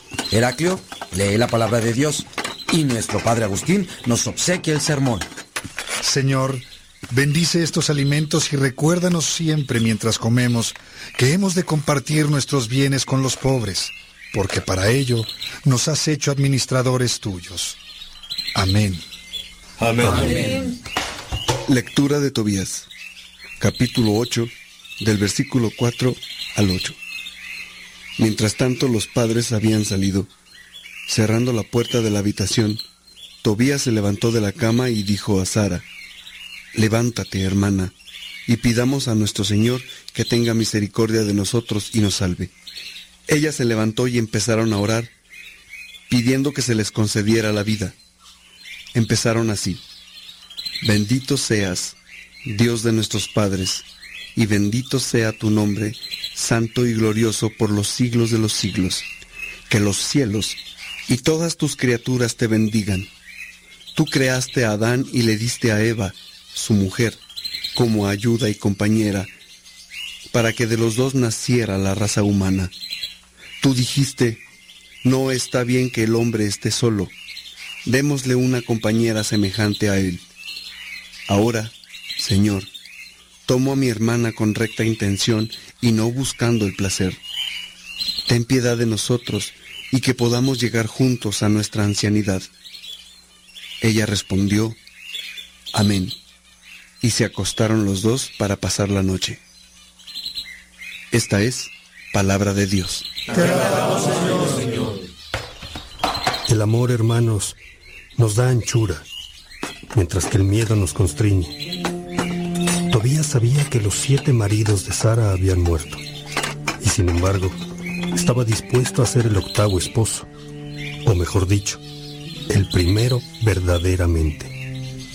Movido por la fe en Dios y conducido hasta ella por amor, se casó con Sara y desde la primera noche oró junto con ella. Lo que pidió para ella y para él fue la vida. Si venimos al tiempo presente, vemos como el cuerpo de Cristo es la iglesia y la iglesia misma es su esposa. La resurrección de Jesús nos muestra cómo el amor vence a la muerte y cómo el amor solo se vive en plenitud cuando se opta libremente. Hermanos, ¿saben por qué elegí este tema? ¿Por qué, padre? Porque supe de un caso muy lamentable. Se trata de un clérigo que concertó un matrimonio. Concertó un matrimonio. O sea que él mismo instruyó o animó, al menos, a un hombre y a una mujer para que se casen sin que ellos lo hubiesen decidido libremente. Así es, Posidio. ¿Quieren que les cuente ahora, aquí mismo, en el comedor, o es un asunto muy amargo para el postre? ¿El postre nos lo diste en el sermón? Tomemos esto como medicina para evitar caer en esa práctica. ¿Están de acuerdo, hermanos? De acuerdo. De acuerdo. Uf, nos sirve de convivio. El café es tan amargo como el tema, pero puede servirnos de convivio. Buena analogía, Lipio. Sin decir el nombre del clérigo, que por cierto algunos de ustedes ni siquiera conocen, resulta que, asesorando a una mujer viuda con hijos y desesperada por conductas irregulares en uno de ellos, el clérigo le insistió en que aceptara como marido a un hombre de fama por sus conocimientos científicos y su holgada situación económica. El hombre aparentaba ser equilibrado y de buenas costumbres. Con el deseo que tenía de poseer a la mujer, se convirtió al catolicismo después de haber pertenecido a los escépticos. Esos que se dicen académicos y que niegan la posibilidad de conocer la verdad. ¿Los recuerdan? Sí, hermano. ¿Cómo no? Estuviste a punto de ser uno de ellos cuando te decepcionaste de los maniqueos. Bueno, pues ese hombre era académico y escéptico, pero mostraba sus saberes respecto de la vida práctica, y el cura se dejó impresionar por él e instó a la joven viuda a casarse. Ella no lo quería y ni siquiera se sentía atraída hacia él. Era muy católica y no necesitaba más de lo que tenía gracias a la herencia de su padre. Pero estaba asustada por la conducta desordenada de su hijo, que había caído presa de la lujuria y el alcohol. La chica se casó y luego... Lo que era de esperarse. Le fue muy mal en ese matrimonio y maldijo al sacerdote. La cosa en sus hijos se agravó y el hijo ha ido a dar una golpiza al cura que de algún modo le ha obligado a tener un padrastro al que no quiere.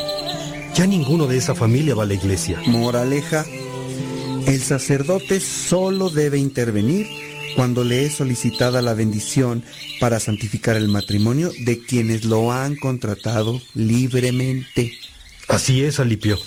Así que en esta mesa de clérigos no debe haber uno solo que se atreva, en el ejercicio de su ministerio, a hacerla de promotor matrimonial. Solo pueden bendecir el matrimonio ya contratado libremente por las personas que así lo han decidido. ¿Está claro? Muy claro, Padre Agustín. Lo mismo diría para cualquier vocación, padre. No me atrevería ni siquiera a promover la vida militar o la vida magisterial. Ni una profesión ni un estado de vida. Esas cosas las debe elegir cada persona. El problema es que la gente nos consulta y a veces uno se va por la vía rápida del consejo.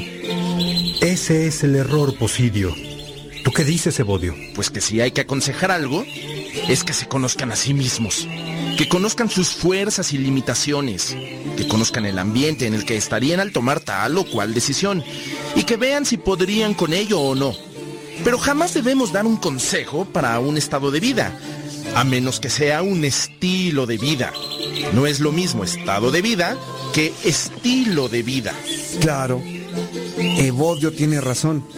Estilo de vida es el cristiano, por ejemplo, y estado de vida es la soltería. El matrimonio, la viudez, el sacerdocio, el monacato, el... Muy bien, Alipio. ¿Y qué es la profesión? Evodio, haces una buena pregunta. Yo soy presbítero, pero también abogado. Entonces, mi estado de vida es la consagración a Dios. Mi familia es la iglesia. No tengo mujer ni hijos. Mi profesión es ser abogado. Ejerzo el derecho en clave cristiana. Ahora, yo te pido que expliques lo referente al estilo de vida. Tú mismo lo has dicho en tu respuesta, Alipio. Vives cristianamente. En ese caso, hijos míos, todos estamos llamados a la vida eterna, algunos más pronto que otros a la vida cristiana, o sea, a creer en el Dios de Jesucristo y a esperar en Él amando. De ahí que no se resuelve la angustia de una madre viuda casándola con un millonario que se presenta como el Salvador, sino enseñando a la viuda el camino al encuentro con el único Salvador que es Cristo.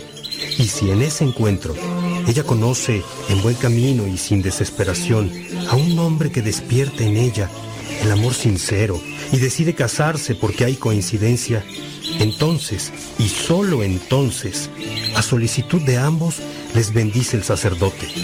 ¿Está claro?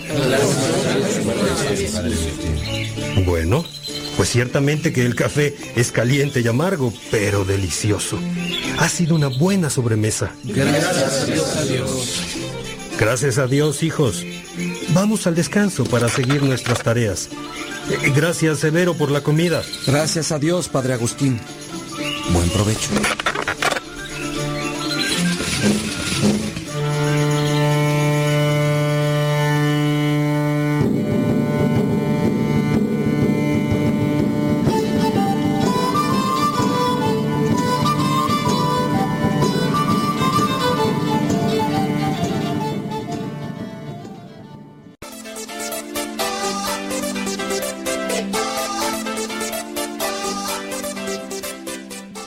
Lourdes, nada más para felicitarlo por su programa que tiene. Eh, me gusta mucho esta nueva forma de evangelizar. Mi nombre es Francisco Valenzuela, de, estamos acá en Austin, Texas, mi familia y yo, y estamos muy contentos de escucharlos al aire, escuchar los rosarios todos los días. Eh, bendiciones para todos y muchas gracias por su excelente programación. Adiós. Este, mi nombre es Fernando Román y los escucho aquí en Chicago, Illinois. Muchas gracias y Dios los bendiga. Bye.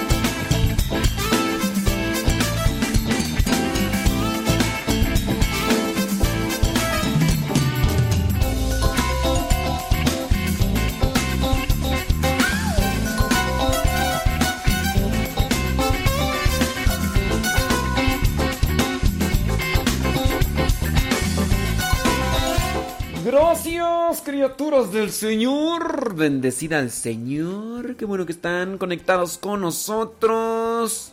Qué bueno que... Pues qué bueno que tenemos vida, ¿no? Sobre todo al mal tiempo, buena cara y mucha, pero mucha oración. ¿Qué pasión es, mi estimada Julia? Julia Valencia. ¿Qué milanesas que te dejas visteces? ¿Dónde tablas que no te había vigas? Yo pensé que... ¿Y a morongues? Saludos. Saludos también a... A la otra Julia. ¿Cuál otra Julia? La hermana de Conchita Jacinto Gamés. Saludos. Oigan, por ahí estaba mirando algunos testimonios y, y dentro de los testimonios que busco para compartirles a ustedes, encontré este que me llamó mucho la atención. 27 años de amor a su esposa. Ustedes van a decir, "Ay, ¿qué? A lo mejor algunos de ustedes van a decir que tienen más tiempo. Mm, En las circunstancias en las que describe este matrimonio, quién sabe. Fíjate. Dice, cuando Agustín pronunció la fórmula de matrimonio, te quiero para ti, Irena. A ver, entonces se llama Agustín, deja escribirlo porque luego se me olvida. Agustín e Irena. Irena, ok. Y Irena, es que luego se me olvida. Agustín Irena. Te quiero a ti, Irena, como esposa y me entrego a ti. Prometo serte fiel en la prosperidad y en la adversidad, en la salud y en la enfermedad. Y así amarte y respetarte todos los días de my life. Oh. Agustín no imaginó que aquella promesa se iba a presentar al poco tiempo de una manera tan rotunda.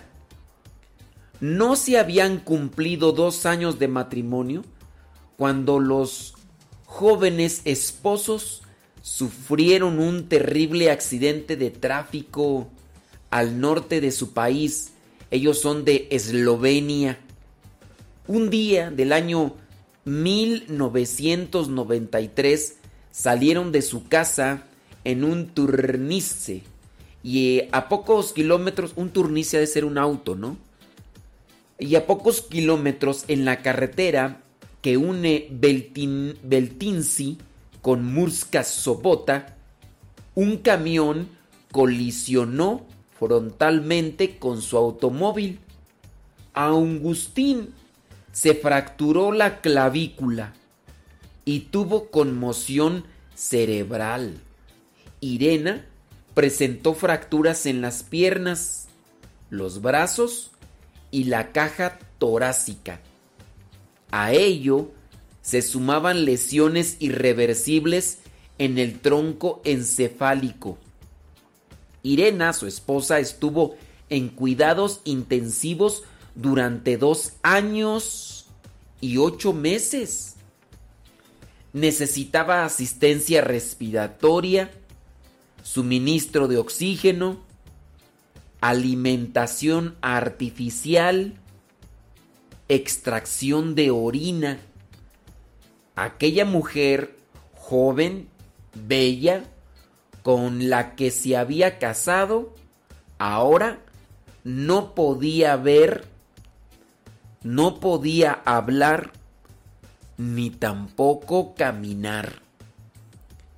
Pero Agustín dice, para aquel accidente del año 1900, supuso un cambio radical en su vida. Decidió desde ese momento que sería fiel a la promesa que había hecho a Dios y a su esposa Irena. Así dice, yo voy a cumplir esto hasta el final de mis días.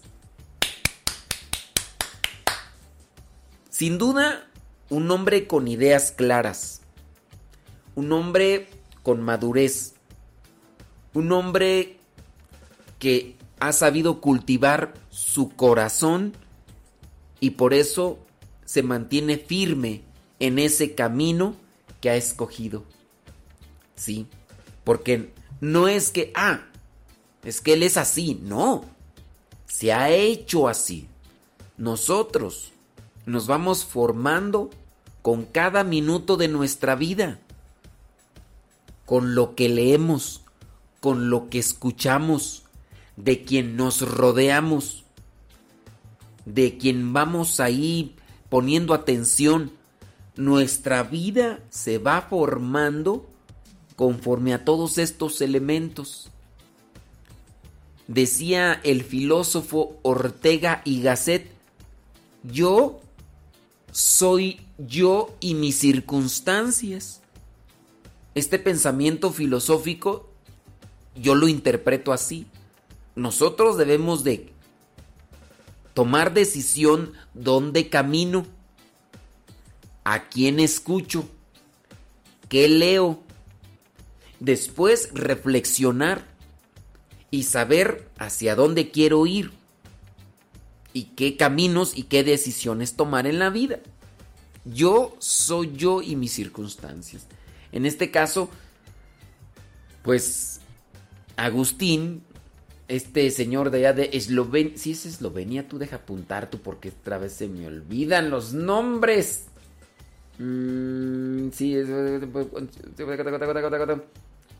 a unos poquitos salieron de dónde tú, ah, de sí, Eslovenia, déjame. Tengo que apuntar porque si no, Eslovenia. Ok. Sigo leyendo el testimonio de este señor Agustín. Dice que Agustín decidió dejar su trabajo y dedicarse a su esposa por entero. Yo sé, cuando termino de decir esto, sin duda va a salir uno, ah, ¿y de qué la voy a mantener? ¿Y de qué nos vamos a mantener? Dios nunca nos abandona. ¿eh? Dice, dice que superada la etapa de cuidados intensivos, era el único modo de que ella saliera adelante. Dice Agustín, no conozco a nadie que en su situación sobreviva mucho tiempo en una residencia de ancianos. De modo que decidió llevarla a su casa y adaptar la vivienda a las necesidades médicas de su amada esposa Irena. Dice, tuvo la oportunidad de ofrecer dignidad a su esposa. Algunos médicos le recomendaron que dejara morir a su esposa, vistas las condiciones de vida que se avecinaban. Obviamente él no escuchó esas malas recomendaciones.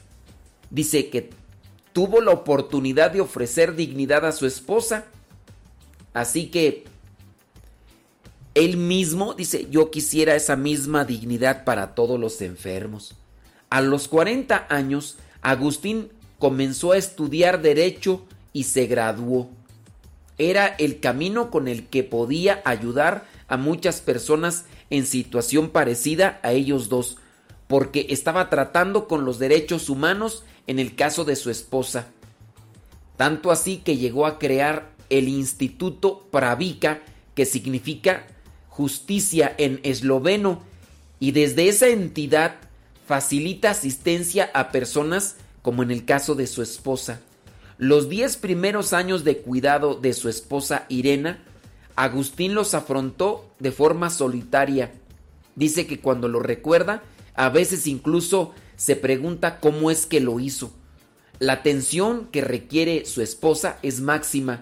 Por las noches, dice que cada dos horas tiene que cambiarla de, su, de, de forma en su cama, o sea, tiene que mover su cuerpo cada dos horas, cambiarla, porque así es con las personas que están eh, prácticamente paralíticas. Dice, ahora cuenta con ayudantes, ahora hay personas que le ayudan, pero los primeros 10 años él lo tuvo que hacer todo. Irena sigue siendo su responsabilidad y siempre lo será. En el 2017, el guionista y realizador Mia Celar hizo un documental sobre la pareja que llevó por título Good Night Irena. Fuera de cámaras, Agustín sigue fiel a su compromiso matrimonial con Irena. Sigue luchando por ella lo más que pueda. Así que, pues ahí está este testimonio de este matrimonio de allá de Eslovenia, que sí, se puede, se puede, solamente que hay que llenarse de Dios. Hay matrimonios que son fieles y otros que son infieles. Cada quien le echa su corazón las semillitas que con el tiempo dan fruto. Como debía ser, todo bello quedó. Todo ha quedado bien, se oyó decir de su voz, pero la flor que él sembró marchitó. Guardaba la esperanza de ver otra flor, llenando con su aroma el bello jardín, y fue así la encontró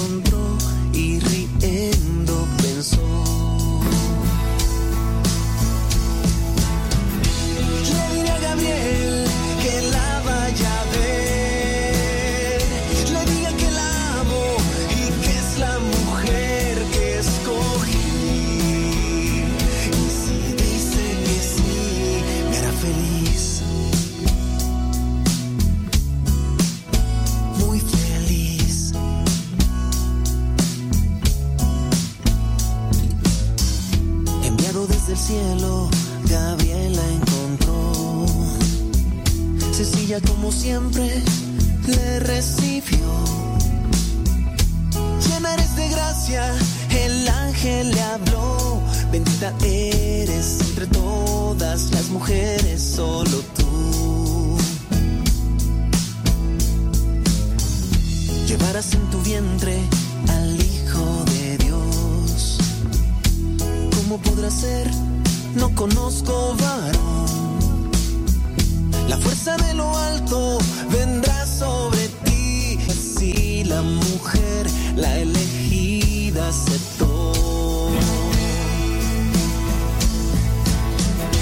Le diré a Gabriel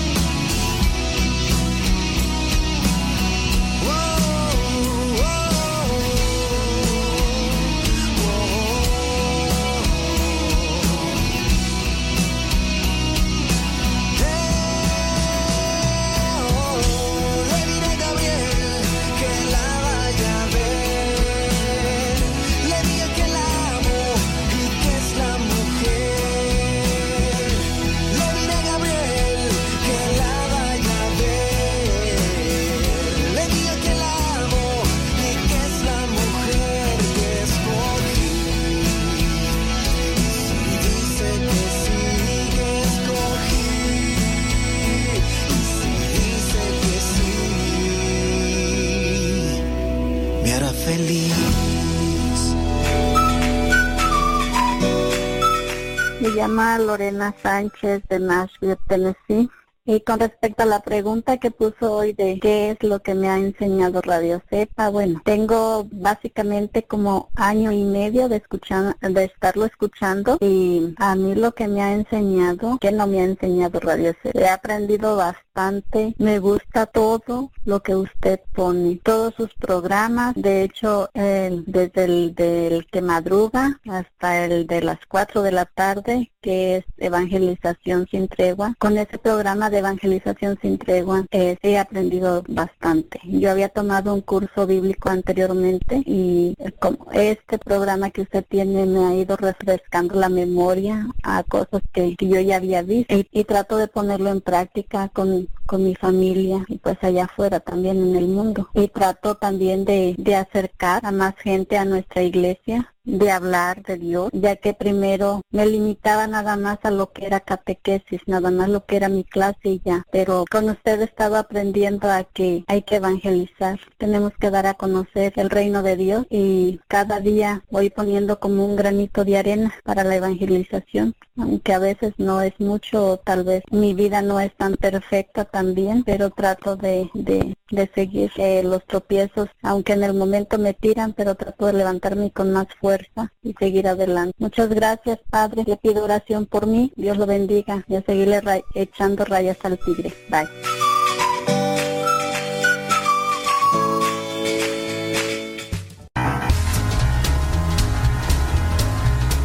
Mi nombre es Erika Carrera. Escucho desde Tulare, California. Escuchando Radio Cepa, aprendo, canto, bailo y me divierto con la variedad de programación que tiene todo el día.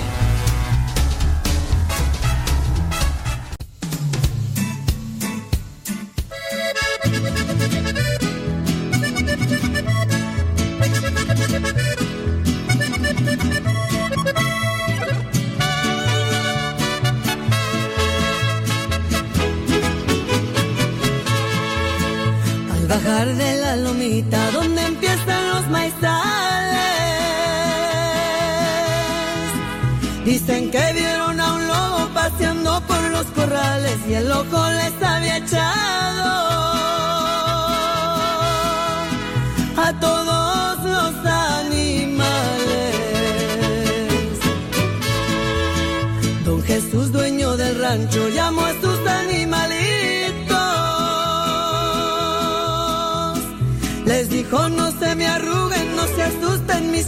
chiquitos, que para eso tienen padre.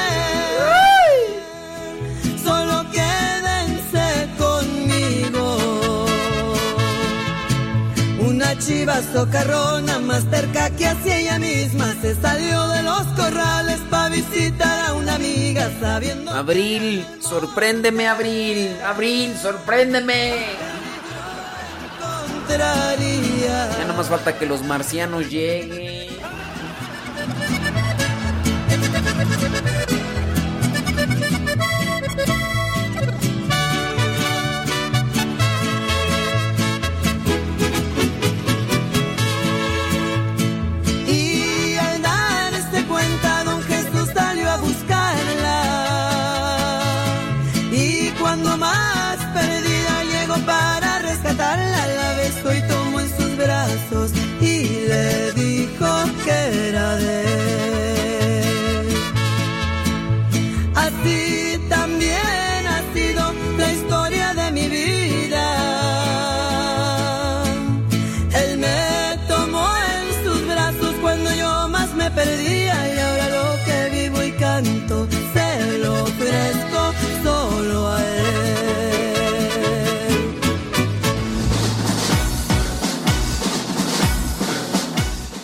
Miércoles, primero de abril. Eh, hoy, es, hoy es día de bromas, ¿verdad? En, en Estados Unidos. April Fools.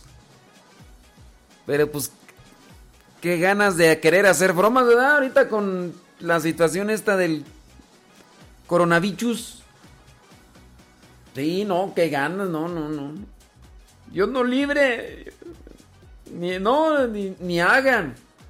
Ni hagan bromas. Ni hagan bromas. Sí, no, no, no, no. Saludo con gusto si nos estás escuchando ahí en tu casa. Oigan, déjenme decirles que con esto de la cuarentena, las, las personas que se conectan a YouTube son menos que cuando están chambeando. Sí, son menos. A partir de que se dio la cuarentena en Estados Unidos, el número de personas que nos escuchan por YouTube bajó. Incluso antes, antes de que se diera la cuarentena, nos escuchaban más personas por YouTube que por Facebook. Ahorita pues está por arriba Facebook. Desde la cuarentena nos escuchan más personas por Facebook. Y ahí fue donde me di cuenta. Dije, mira, hay muchas personas que están en la chamba y nos están escuchando por YouTube. Por Radio Cepa. Ah, ah, por cierto, ayer en el, el Facebook Modesto Lule les puse ahí la dirección para para que ustedes vayan a directamente si es que tienen teléfono de manzanita o Android y que descarguen esa aplicación. Eh, están dos aplicaciones de Radio Cepa. Dos aplicaciones de Radio Cepa. Una tiene comerciales y la otra no. La que no tiene comerciales tiene incluso para que manden mensajes por WhatsApp y nos los dejen. Nos digan su nombre, dónde nos escuchan, hace cuánto tiempo que nos escuchan, de qué manera les ha ayudado Radio Cepa y también eh, cómo es que empezaron a escucharnos. Saludos a Aida Ruiz. Eh, a- Aida Ruiz, ánimo. ¡Ánimo! Y aquí nosotros ponemos nuestro granito de arena con el programa, tratando de, también de, de, de levantar los ánimos. Saludos a Karin. Karin.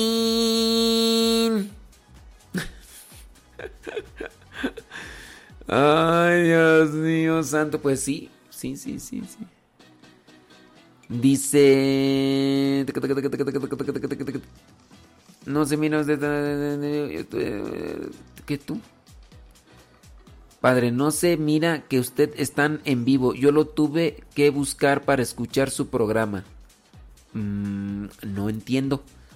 O sea, nos tuviste que buscar. ¿Cómo? No le entiendo ya todo.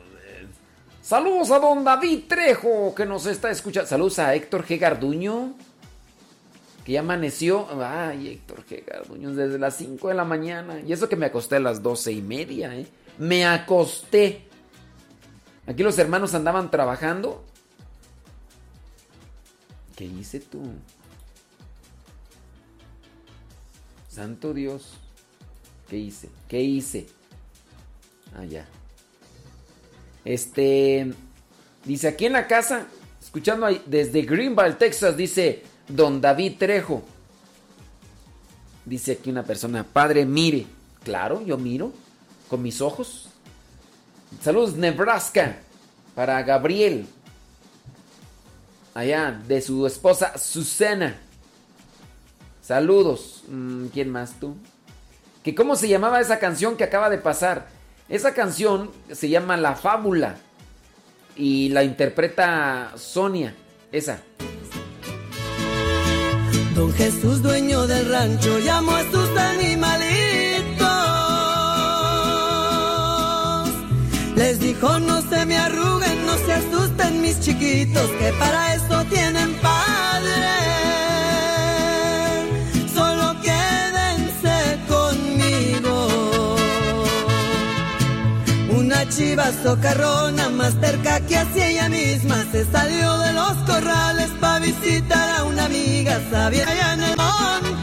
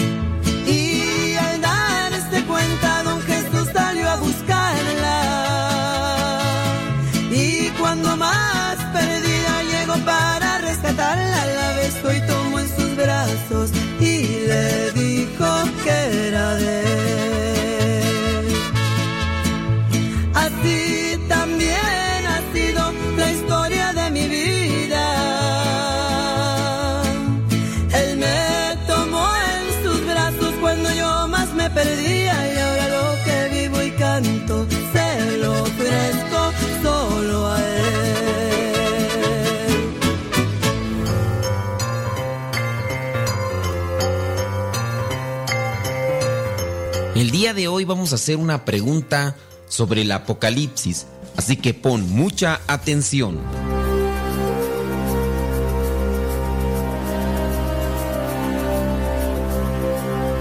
La pregunta es la siguiente. ¿Cuántos son los jinetes que aparecen en el Apocalipsis?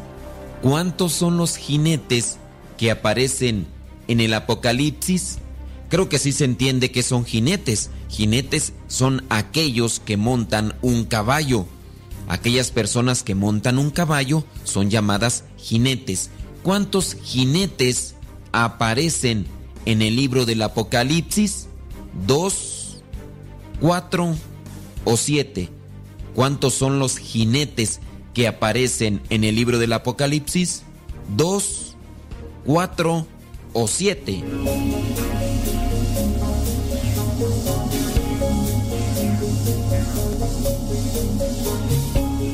Si dijiste dos, estás equivocado. Si dijiste siete, porque el número siete es muy significativo, también estás equivocado. Los jinetes que aparecen en el libro del Apocalipsis son cuatro.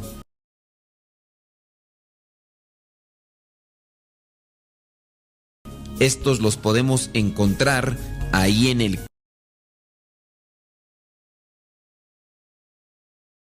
capítulo 6 del libro del Apocalipsis, versículos del 1 al 8. El número 4 es también un número simbólico. El número 4 en la Biblia simboliza el cosmos, el mundo, ya que también podemos ver que son cuatro puntos cardinales, norte, sur, este y oeste. También, por ejemplo, en el libro del Génesis, cuando se dice que en el paraíso había cuatro ríos, esto lo podemos encontrar Génesis capítulo 4 versículo 10, cuando dice de estos cuatro ríos, significa que todo el cosmos era un paraíso antes del pecado de Adán y Eva. O sea, no se trata de un sitio determinado.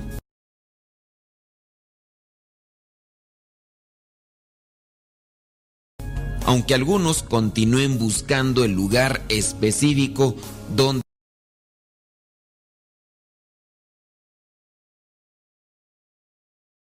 se encontraba. En este capítulo aparece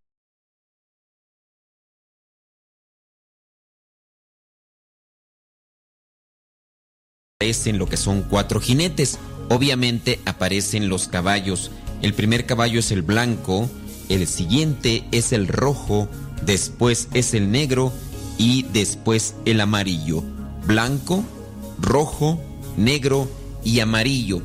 Según los investigadores, los caballos rojo, negro y lo que dice aquí amarillento, aunque otros dicen también que es verde, estos colores indican las grandes plagas de la humanidad. En el caso del rojo, la violencia, sin duda por el por la sangre. Lo que sería el negro, la injusticia social. Y en el caso del verde o amarillento, como también se dice, sería la muerte. Aquí no estamos utilizando el color negro de luto. Esta es la interpretación pues que le dan. Ahora, todos estos jinetes con estos caballos serían los males que acarrea la violencia. Y el caballo blanco que aparece primero representa a Cristo resucitado que combatirá y vencerá a esos otros caballos. Si vemos bien, aparece el caballo blanco al inicio en el versículo número 2. Solamente una advertencia si es que te dedicas a estudiar un poco más el libro del Apocalipsis, estudiar y reflexionar. Ten mucho cuidado para que no te encuentres con aquel tipo de interpretaciones que lejos de darte esperanza, te dan miedo. El libro del Apocalipsis fue escrito para brindar esperanza y se necesita de una sana interpretación.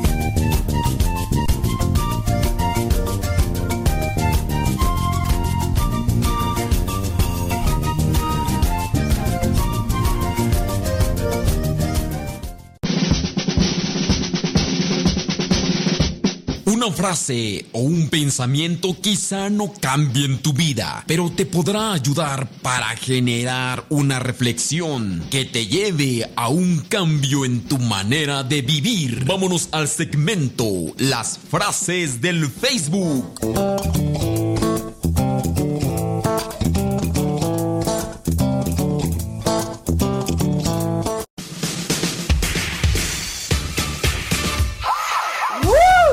Con frases para el, frases del Facebook.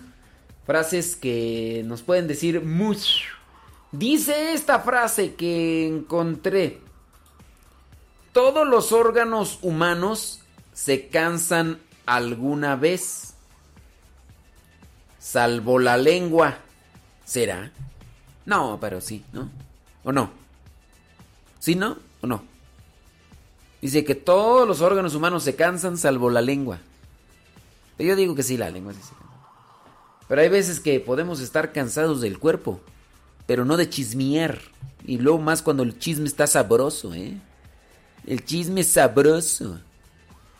Vámonos a otra frase. Por cada minuto que estés enojado o enojada, pierdes 60 segundos de felicidad. Y es neta. Por cada minuto que estés enojado o enojada, pierdes 60 segundos de felicidad.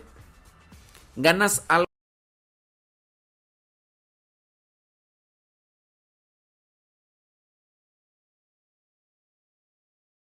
algo con estar enojado o enojada? ¿Qué ganas?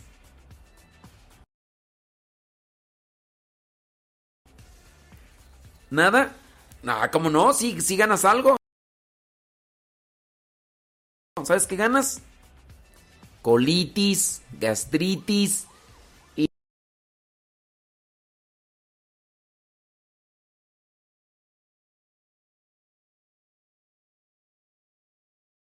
Y todo lo que termina en itis. Sí. No, sí, se gana. Con no, imagínate que te que te mueras de un coraje.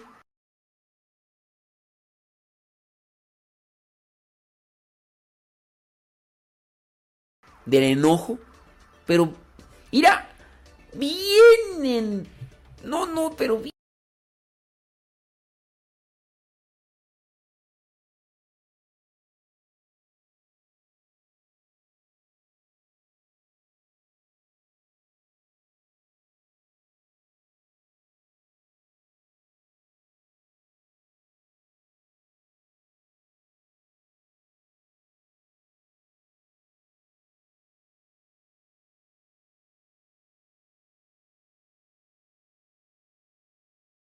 enchilado que estaba, bien enchilado que estaba, bien. Ay, Dios mío, este, este está profunda, ¿eh? Este está profunda. Que no te importe el cansancio, pues tu fuerza será del tamaño de tu deseo. Fuerza que está en ti.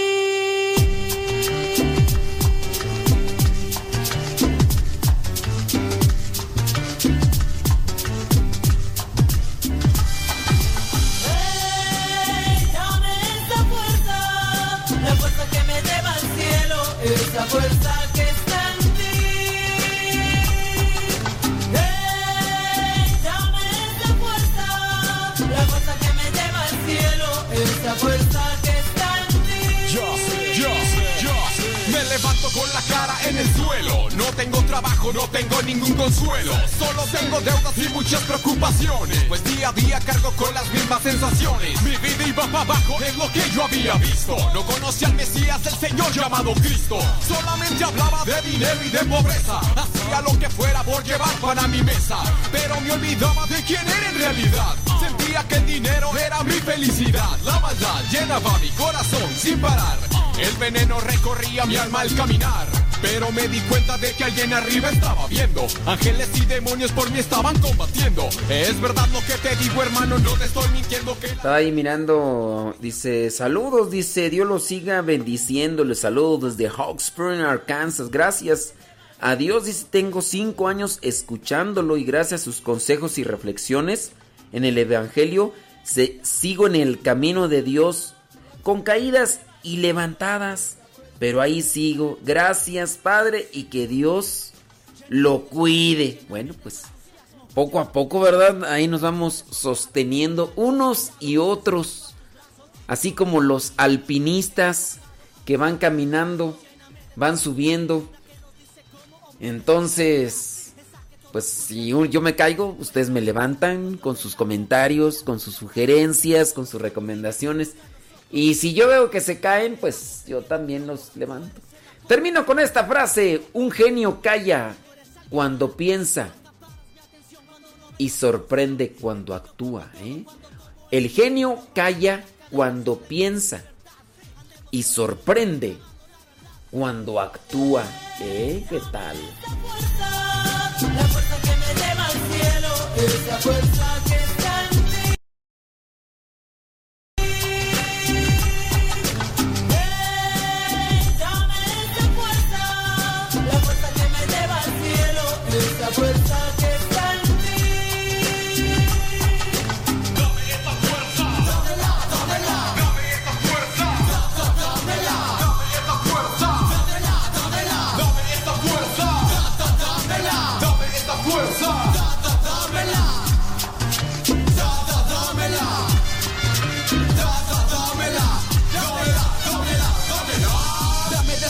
que me llena, dame de esa fuerza que me eleva las estrellas. Puedo yo sentir como tu fuego me quema, mientras lo transmito en el micro con mi playback. Originales en la escena, poniendo aquí la muestra. Everybody put the. Vamos a darle fiesta al que me puso aquí, al que me da la fuerza para cada día seguir. Yo. Él es quien me da la fuerza de seguir en la tarima, de escribir con gozo rimas. Él es el que me reanima cuando no encuentro salida. Pues claro, es el mejor y me llena con su amor. Lo bueno que yo tengo se lo debo al Big Boss. Esto es dedicado a mi padre con todo el corazón. Sé que a veces me desvío del camino y me meto en varios líos, pero siempre está ahí para recibirme a mí. Soy un simple aprendiz que a veces no entiende, que a veces no comprende, porque me siento en la soledad. Bien los dos a mi lado tú estás. A mi lado tú estás, tú me has dado el poder, tú me has hecho crecer. Si yo estoy contigo, todo puedo. Si yo estoy contigo, el enemigo está en el suelo. Si en el camino yo tropiezo, me das de tu fuerza para salir de su ileso. Sé que en ti puedo confiar, que en las buenas y en las malas, tú ahí estarás, nunca me fallarás. Esto es especial, gracias a ti, papá. Sí. Ja, ja. Movimiento Rafa con la fuerza que está en ti. Original Records. Pateemos la mentira que a muchos hipnotiza. Esa fuerza, la fuerza que me lleva al cielo, esa fuerza que está en mí. Hey, dame esa fuerza, la fuerza que me lleva al cielo, fuerza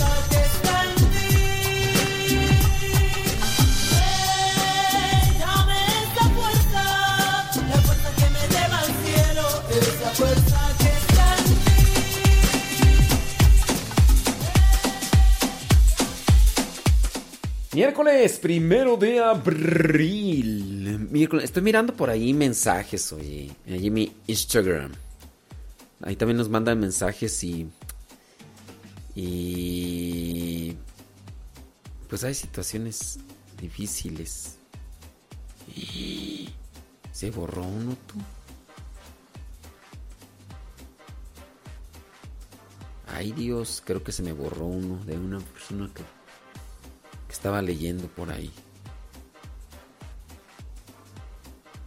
Ay, Jesús. A ver.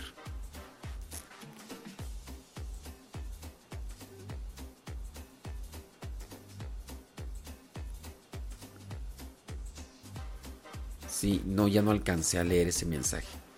Es de una persona pues que me decía que ya no aguantaba. Dices que ya no aguanto, me pasa esto, me pasa lo otro, me pasa aquello. Y ya no lo alcancé a mirar. Si no a todos les respondo, pero sí los veo los mensajes. Oye, ¿tú que, que a Yolete le dio este coronavirus? tantas oraciones, por tantos mensajes hermosísimos que espero poderle contestar a cada uno. Gracias por tanto. Mm, mira. ¡Ay, Yolete! ¡Yolete! Oye, estaba mirando por ahí que, eh, que a, un, a un deportista, ¿no? ¿Cómo se llama ese deportista? Dice, déjame ver. O sea, no solamente a las personas así. Dice, exportero del Barca, entre la vida y la muerte a causa del COVID-19. El exarquero turco Rustu Rekber se encuentra en la lucha por su vida ya que fue infectado con el coronavirus.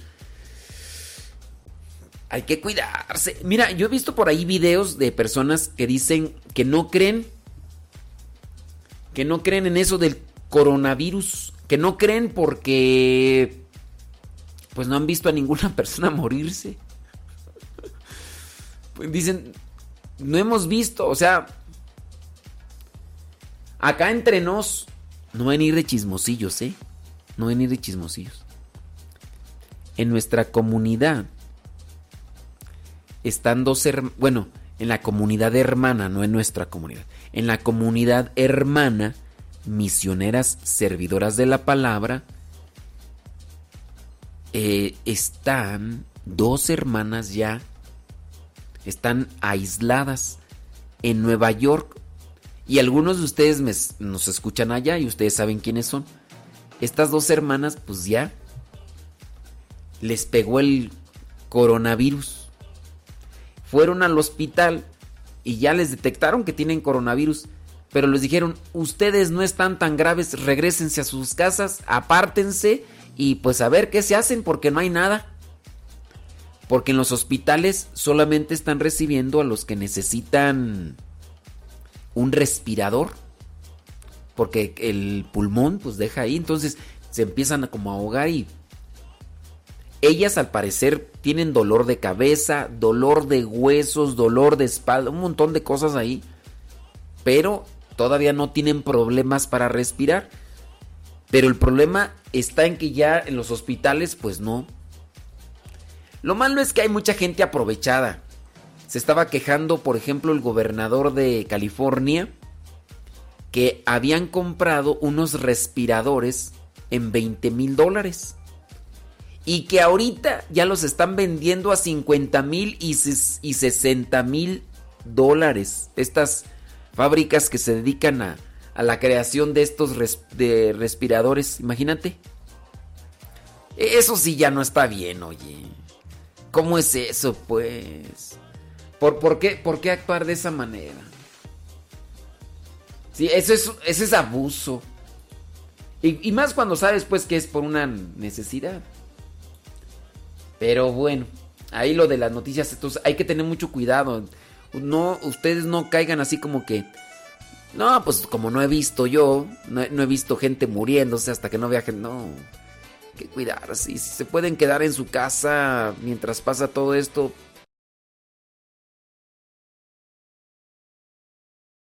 pues más vale. Más vale quedarse en su casa. Mira, aquí ya, ya encontré el mensaje.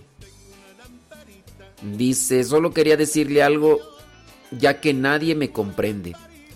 Yo trabajaba para un centro comercial, ya me dice el lugar, y ellos son muy injustos con sus inquilinos y a mí me afecta mucho.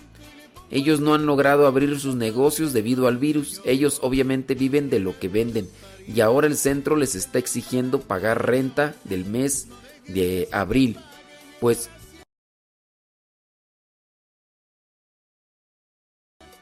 abrir cuando saben que no tienen y los están amenazando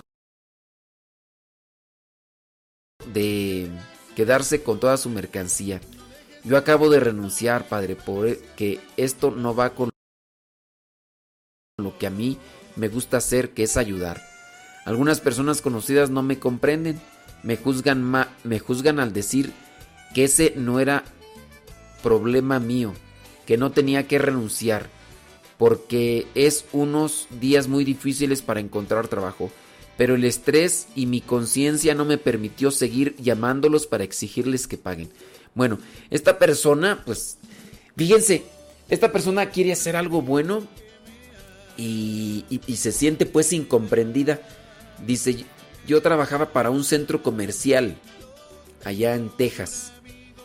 Entonces, en un centro comercial. Entonces me imagino que en el hecho de que había lugares de renta, entonces este centro comercial cobra la renta a los que están ahí con sus negocios que los tienen cerrados.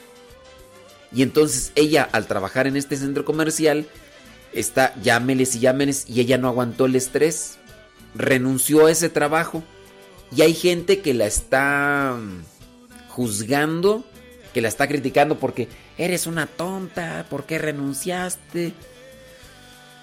Ay, ay, ay. Mira, si, si eso te da a ti paz, por saber que era algo que no es correcto, que no es justo, que no te quite esa paz el comentario de las personas. Eh, yo, yo sí siento que esta acción es movida por la caridad. Esta acción es movida por, por, la caridad. Otras personas podrán decir, no hombre, lo mejor es tener trabajo en estos momentos. Si estás queriéndoles hacer presión a los demás, no importa. Pues eso no es cristiano. Eso no es cristiano. No sé si me escuchas, pero ahorita te, mando un mensajito. Como quieras. No que se te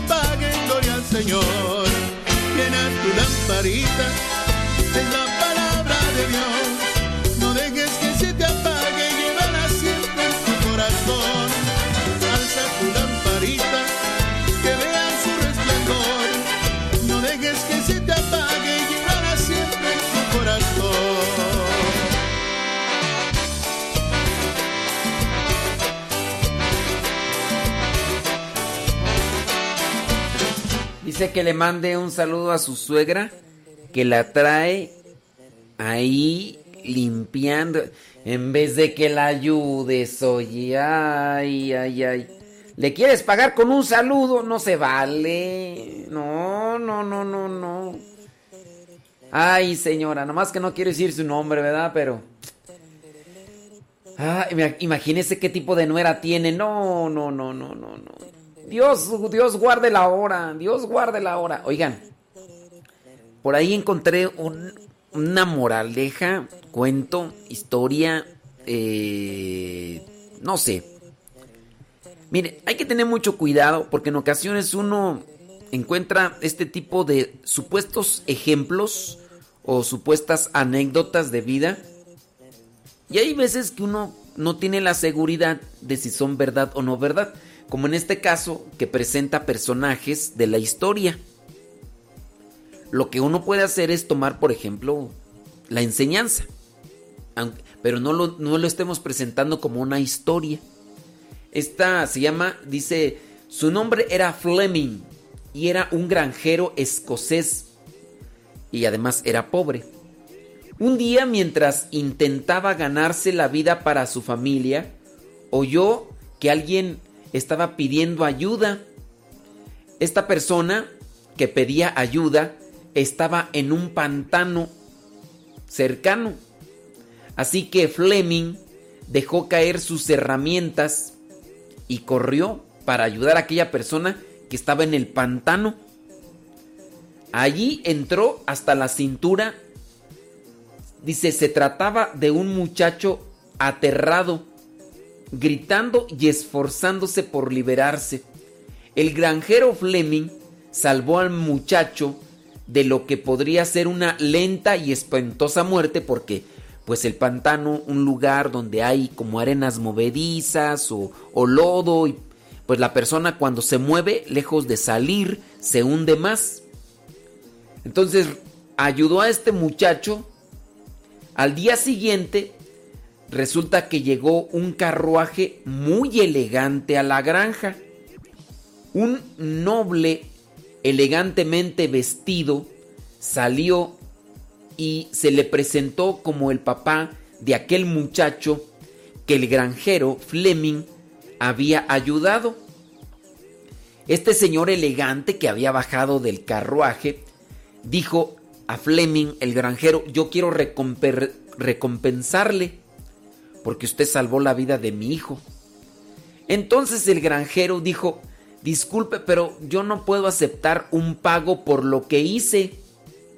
En ese momento, el hijo del granjero vino a la puerta de la familia y entonces se paró allí.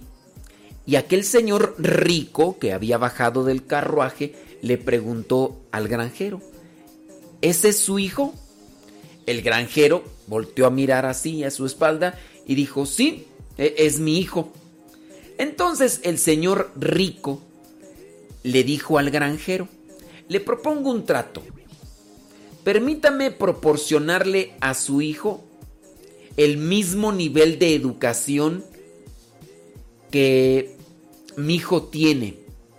Si el muchacho se parece a su padre, no dudo que crecerá hasta convertirse en el hombre que nosotros dos, del, hombre en el que nosotros dos estaremos orgullosos. Para eso, obviamente, por la situación en que se encontraban, el granjero dijo, está bien. El hijo del granjero Fleming fue a las mejores escuelas y con el tiempo se graduó en la escuela de medicina de St. Mary Hospital en Londres, de Santa María, y siguió hasta darse a conocer en el mundo como el renombrado doctor Alexander Fleming. Y tú vas a decir como yo, ¿y quién es ese? Yo no lo conozco. No lo conozco. Bueno, resulta que Alexander Fleming es el descubridor de la penicilina. Esta fórmula que sirve. ¿Para qué sirve la penicilina tú? ¿Para qué sirve la penicilina? ¿Para raspones? No, aquel es vitacilina, ¿verdad? La penicilina. Eh, la penicilina sirve para las infecciones, ¿no? Para cuando está una infección, ya sea pastillas o pomada, ¿no? Creo que sí. Años después, el hijo del mismo noble que fue salvado del pantano, este muchacho que había sido salvado, estaba enfermo de pulmonía. Ahora, como estaba enfermo de pulmonía, ¿qué le salvó la vida a este muchacho? Si ustedes son doitores, sabrán que la penicilina ayuda. Y la penicilina le volvió a salvar la vida a este muchacho. Dicen que es un antibiótico. Es para infecciones. Pues la penicilina que había descubierto este doctor Alexander Fleming, esta penicilina ayudó para que no muriera el hijo de este noble. Ahora, ¿quién era este señor rico que ofreció que ofreció la ayuda a este granjero? Su nombre es Sir Randolph Churchill. Ustedes van a decir, ¿y quién es Randolph Churchill? Bueno, ¿ustedes han escuchado el nombre de Winston Churchill? Pues Winston Churchill fue el muchacho al que le salvaron la vida del pantano y después le salvaron la vida con la penicilina de la neumonía. Miren, alguien dijo una vez, lo que va, regresa. Y aquí hay unas frases que podemos repetir en este, que podemos llamarlo... Dicen que no hay penicilina en pomada. Ay, pues yo no sé, yo no soy doctor. Ustedes, ustedes como trabajan en las farmacias, pues... Yo no sé si hay o no hay. pues, Yo nomás pregunto que si hay o no hay. pues. Pero sí hay pastillas, ¿no? Ya, ustedes, ustedes, ¿se fijan cómo son ustedes? Ustedes se quedan con las cosas eh, que sin importancia, que, que no hay pomada, se equivocó, eso no está bien porque no hay pomada. En vez de que te quedaras con la reflexión, que dijeras, ah, yo, yo quiero ser como ese señor granjero, que, quiero ayudar sin esperar algo a cambio, yo... No, me, andas ahí rebatiendo que hay penicilina, que, que, que no hay pomada, que... Eso es lo que te, te importó. Ay, voy a creer en serio, de veras. Hombre, ¿cómo, cómo les gusta a ustedes? Nomás están, me- están como allá como los fariseos, nomás a ver en qué me equivoco para luego, luego dejarse mirar al gasganate. Ay, esa gente, de veras. Ahora resulta que Winston Churchill, que tiene que ver algo con Hitler. ¡Qué falta de agricultura! ¡Qué falta de agricultura! Pero bueno, ya, ya no vamos a darle importancia a esos comentarios que nomás nos están aquí queriendo que distraer, distraer. Hay que hacer las cosas, hay que hacer, hay que ayudar sin buscar un doble interés. Bueno, pues Winston Churchill. Este señor, bueno, búsquenle ahí, búsquenle en el Google quién es Winston Churchill. Yo no sabía quién era Randolph Churchill, pero ya me acuerdo. Randolph Churchill. Alexander Fleming, el descubridor de la penicilina. A ver, alguien ahí que... Creo que por ahí también tuvo que ver este sacerdote, ¿no? ¿O, o quién fue el que... em, Moscati, ¿no? Giuseppe Moscati, creo que fue el de los descubridores de los descubridores de los inicios de la penicilina. No recuerdo ahorita, la verdad, no recuerdo así bien, pero algo tuvo que hacer, algo hizo Giuseppe Moscati, santo médico de Italia, algo hizo, fue como que de los iniciadores en la búsqueda de, creo que fue la penicilina. Bueno, vámonos con las frases acá, las frases que sí nos dejan más que los comentarios que de que, que, que, que no hay pomada y que... Ay, Dios mío santo. Dice esta frase, trabaja como si no necesitaras el dinero. trabaja. Acuérdate, no es flojeale. No, trabaja. Ama como si nunca hubieses sido herido. Ama como si nunca hubieses sido herido. Baila como si nadie estuviera mirando. Canta como si nadie escuchara. Vive como si fuera el cielo en la tierra. Nada pasará si no lo haces, pero si lo haces alguien sonreirá gracias a ti. Haz el bien y no mires a quién. Pues no sé qué tienen que ver estas frases con la moraleja, ¿verdad? Pero... Ay, pero sí están mejores esas que rebatiéndome de que no hay pomada de penicilina. Eso sí, eso sí, Morejo, ahí se los dejo. No sé si esto sea verdad o no sea verdad, pero creo que hay que fijarnos más bien en la moraleja, ¿no? De ayudar.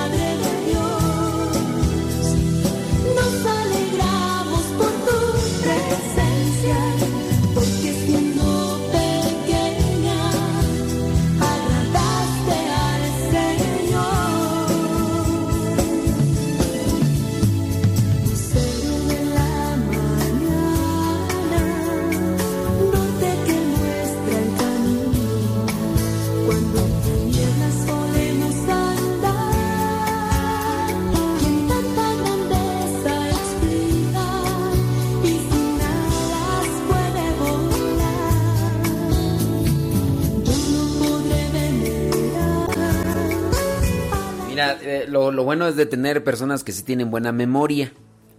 Dice eh, Mariana Aguirre, que está poniendo atención, que uno de los iniciadores o en la búsqueda de una sustancia fue Giuseppe Moscati, pero no fue de la penicilina, sino más bien fue de la insulina.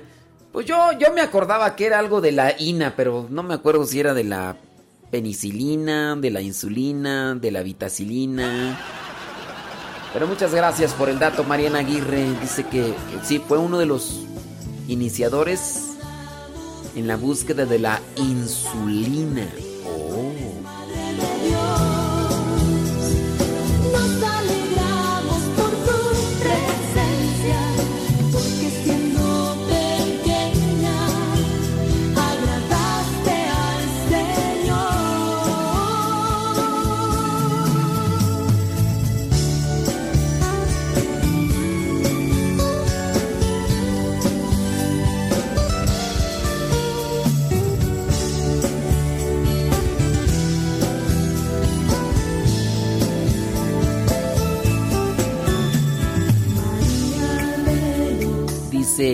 Padre Modesto, ya ve cómo también sin querer uno se va por la tangente. Sin querer, sin querer.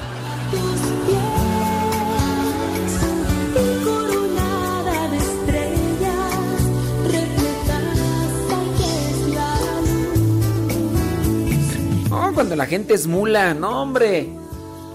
Transpiran, sudan lo mula.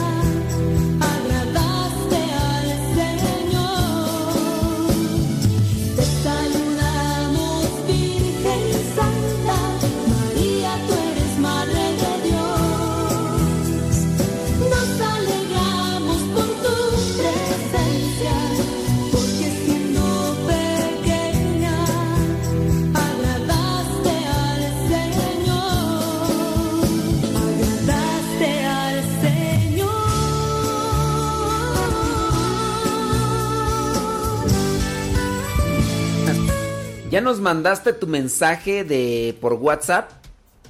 Sí, tu mensajito. Dinos tu nombre. Dinos dónde nos escuchas. Dinos. Eh, ¿Hace cuánto tiempo? ¿Cómo es que empezaste a escucharnos? Lo puedes hacer a través del WhatsApp. A través del WhatsApp de Radio Cepa. Les decía que comer su cuerpo.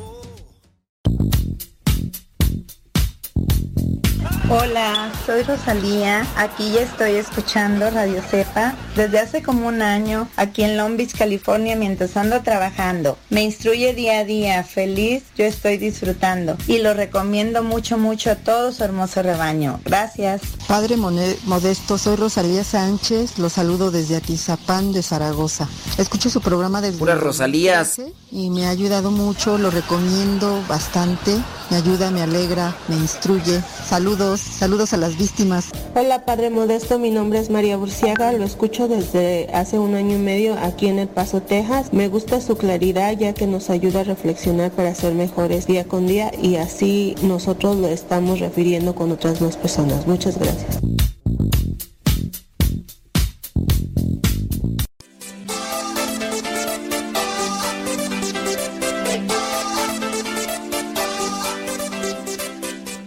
Hola, buenos días, Padre Modesto Lule. Mi nombre es Rosalinda Patiño y yo lo escucho en Detroit, Michigan. Soy de Jalisco y pues una bendición muy especial para usted y todos los que trabajan ahí. Ah, doy gracias a Dios porque desde que encontré esta estación los he estado siguiendo, escuchando en la computadora y he crecido mucho con todo lo que ustedes están predicando y lo que enseñan y vuelvo a decir, doy gracias a Dios por ustedes y muchos saludos y que Dios les siga iluminando su mente, su espíritu y que sigan adelante con esta radio. Saludos y bendiciones. Gracias. Hola, ¿cómo están todos los compañeros Radio Escuchas? Saludos desde Salt Lake City, Utah. Soy el famoso Candelario Rodríguez. Un sincero agradecimiento a Radio Cepa y al padre Modesto Lule Zavala, porque desde el momento en que descubrí esta estación, todo ha sido alegría y bendiciones para mí y mi familia. Sigan echando rayas al tigre, padre, y estamos a sus órdenes en el Ministerio de Música en la parroquia del Sagrado Corazón, en Salt Lake City, en Salt Lake City, Utah. Que Dios los, ben- los bendiga y cuando quieran aquí los esperamos. Bye. Ya, ya ni nos mandas mensajes, Candelario. Ya ni, ya ni nos saludas, Candelario. ¿Qué pasó? Saludos a tu esposa Lupita.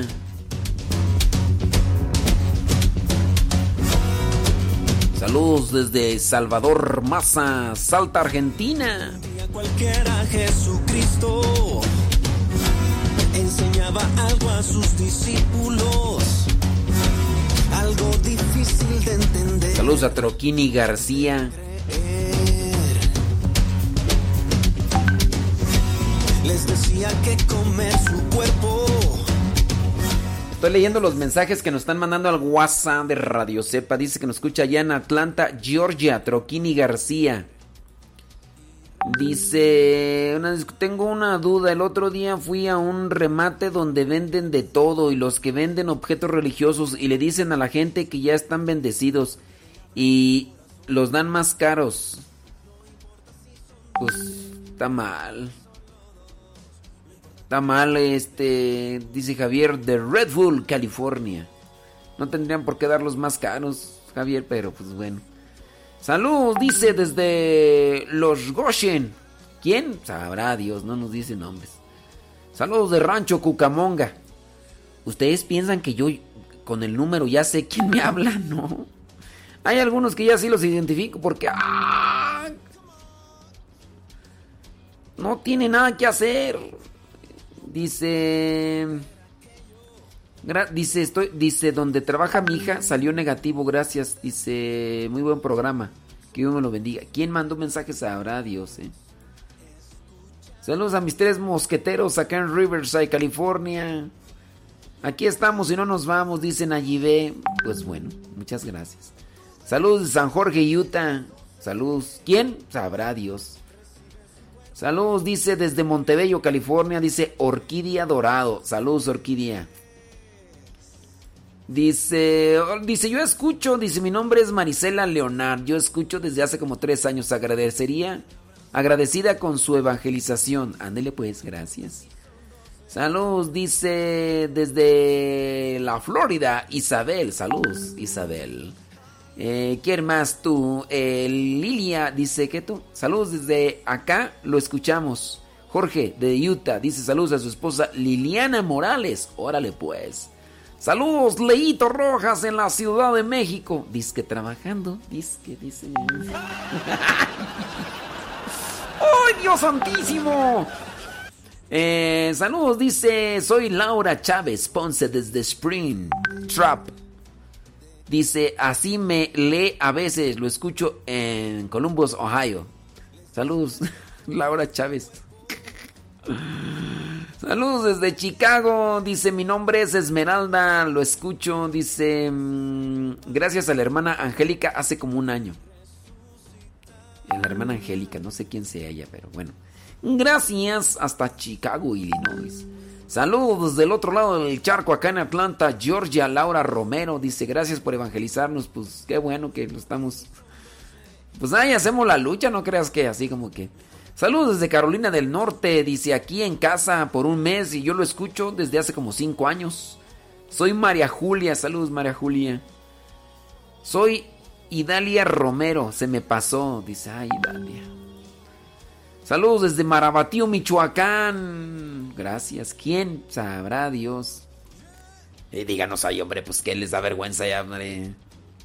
Salud, dice Eliazar eh, y Betty, allá Betty Junior, dice Melissa, desde Springfield, Oregon, desayunando. No, no alboroten la lombriz, hombre, ven que no echaron nada a la tripa, hombre, ustedes con sus cosas.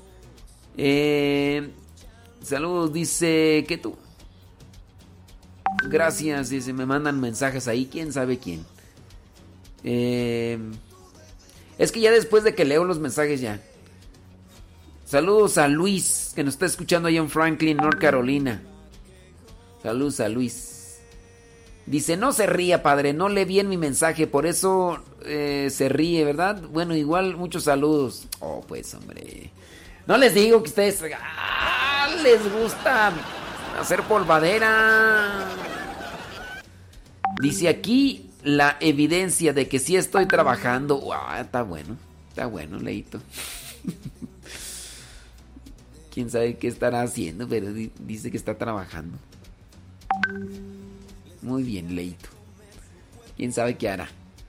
Marisela Ledesma dice a la hermanita Angélica lo era. Es una persona de los seres de Chicago. No, pues sí, pero no sé yo quién es Angélica Loera. Oye, Marisela Ledesma, yo no sé qué. Nomás una vez he ido allá a Chicago. Soy Gris de Michoacán. Ándele Gris. Eh, Roselina y José Luis Santiago en Family. Saludos desde Saltillo. Lo escucho hace como cuatro años. Me encanta su estación de radio. Aprendo, dice Griselda Barrera. Saludos, Griselda. Ah, sí, sí, me acuerdo. Ya, ya me acuerdo. Ya la... Griselda la corredora. Ande, pues. Ya sí, ya sí me acordé. ¿Cómo no? Saludos, Gris. Eh, ¿Quién más tú? Mm, dice usted, dicen... Ahora, ahora yo, écheme la culpa a mí. Saludos desde Springfield Valley, allá en New York. Dice, mi nombre es Eleazar y lo escucho que en Springfield Valley. Ándele pues, Eleazar, hasta Springfield Valley, New York. Eh, dice, aquí sin que hacer, con una mascarilla. ¿Y sí? Hay gente sin que hacer. Oigan, me están marcando ahí al, al celular del Evangelio. Sepan que es el eh, es el es el, es el, el celular del WhatsApp de Radio Sepa, no el del Evangelio. Eh, dice. Ok. Dice: Saludos, soy Lupita Medina. Lo estoy escuchando acá en Alhambra. Lo escucho desde hace como 5 años. Siempre agradecida de corazón por usted y su excelente talento para mantener el camino de Dios, su espíritu, y lo siga bendiciendo. Gracias, Lupita Medina. Ándele pues. Dice, soy Aura Bass, lo escucho en Birdstown, Illinois, desde hace como tres años. Soy su fans, me encanta su programa y sus regañadas. Bueno, pues Pero eh, manden, manden a este video. No, es que me ponen un. Me ponen un. Un video. Pero no, no, no lo voy a reproducir. Es que lo tengo en la misma computadora donde estoy pasando el audio para el Facebook y ya todo lo demás.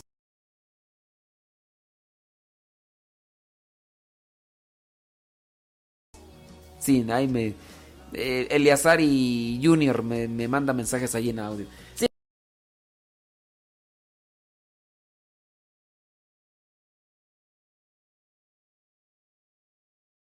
Pero no puedo ahorita, hombre. Ahorita no los puedo ver porque como los tengo, estoy abriendo el WhatsApp en la computadora para verlo más rápido y pues por eso. Saludos, ¿quién tú? Aur, Auralín Monzón. Beto, Betty y Memo Mendoza. Dora Luz Márquez, Anabel Ferral. ¿Quiénes son? ¿Quién sabe? Pero pues ahí les mandamos saludos.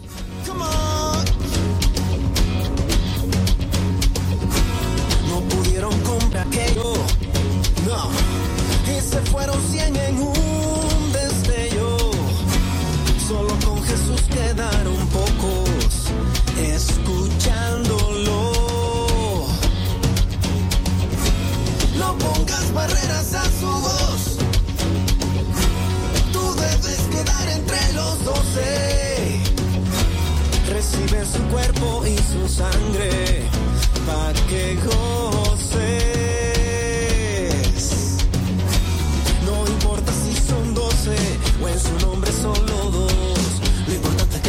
Queden abran su corazón.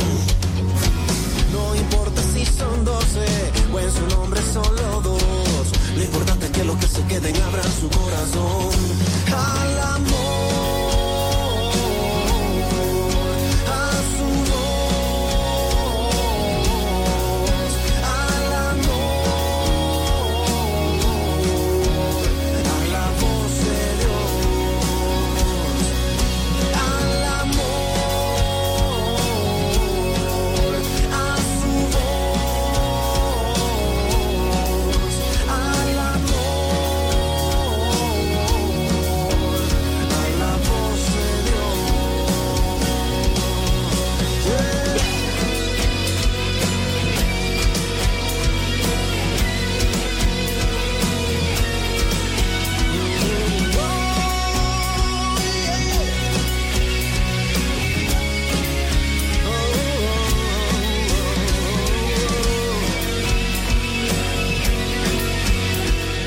Saludos a Trinidad Cárdenas, que anda bien trabajadora, bien trabajadora, allá en Laptop, California.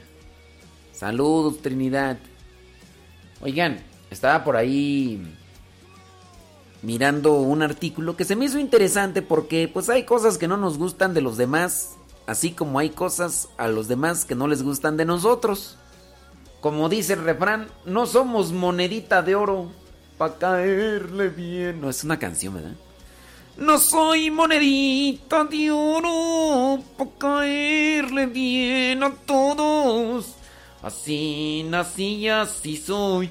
Si no me quieren ni modo. Miren, a mí no es que no me caigan, a mí no es que me caigan mal las personas. Lo que me cae mal son las actitudes de algunas personas, no, no la persona, sino las actitudes. Ya les he manifestado a mí qué es lo que me repatea ahorita de algunas personas. La primera, cómo comen. Ay, a mí me desespera que una persona esté así comiendo con la boca abierta. Y la otra, me desespera pero feo que una persona esté a mi lado, esté cerca de mí y que esté respirando por la nariz, pero como toro bravo. A, a mí, ay, me desespera tener a una persona que esté y que es y que las respiradas de la nariz no miento no miento, que sea incluso que lleguen hasta casi un metro de distancia. A ver, ¿cuánto es 60 centímetros? 30 y 30. De veras, 60 centímetros. No miento, de veras. Yo pienso que a lo mejor si una persona se te acerca y, te abraza y, te echa aquí el airecillo ahí por la nuca, es, pues, está, o sea, está cerquita, ¿no? Pero ya cuando tienes una persona que a un metro de distancia le hace... Tú dices... ¿Qué onda? y... Y más, pues, o sea, ¿tendrá algún problema? Puede ser. pero a mí eso me, me estresa. Me estresa. ¡Uy! Por eso si un día estás a un lado de mí y te me retiro así. Ah, ¿sabes otra cosa que me molesta mucho? Bueno, no que me molesta, que me incomoda. Que la persona tenga mal aliento. Sí, a lo mejor van a decir, pues eh, lo que te choca, te checa. Puede ser. Yo regularmente siempre ando aquí tratando de poner aquí a ver el, aliento para ver. Y, uno dice, pues no huelo. no huelo. Mm, mm, ya le arreglamos la nariz. Ahora vamos a ver por qué no oye. Dijo el del chiste, ¿verdad? El que se lo sabe, se lo sabe. Sí. Entonces yo, cuando me tocan estas personas así, como que me hago para un ladito así. Deja de eso. Hay veces que cuando en la misa me toca y ya yo detecto a las personas, a los fieles. Hay algunos fieles que ya detecto que tienen muy mal aliento y que incluso cuando van a comulgar, ya yo les digo el cuerpo de Cristo y volteo así por otro lado porque cuando te dicen amén, no hombre, te tumban así. Pues.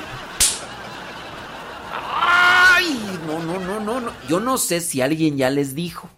No sé si alguien ya les dijo. Pero yo le he dicho a algunas personas, oye, traes mal aliento. ¿Se enojan? ¿Se enojan todavía? Yo entiendo que a veces no es un.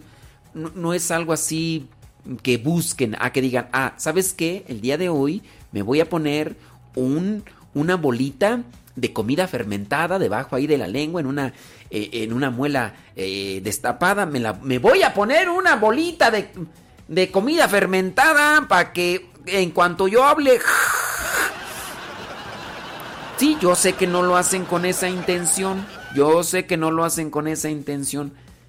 Pero ya cuando a uno le digan, oye, hay un problema en tu organismo, hay un problema en tus intestinos, en tu estómago, y por eso hay unas pastillitas, hay unas pastillitas que uno puede tomarlas, ¿verdad? Para que a lo mejor hay algo.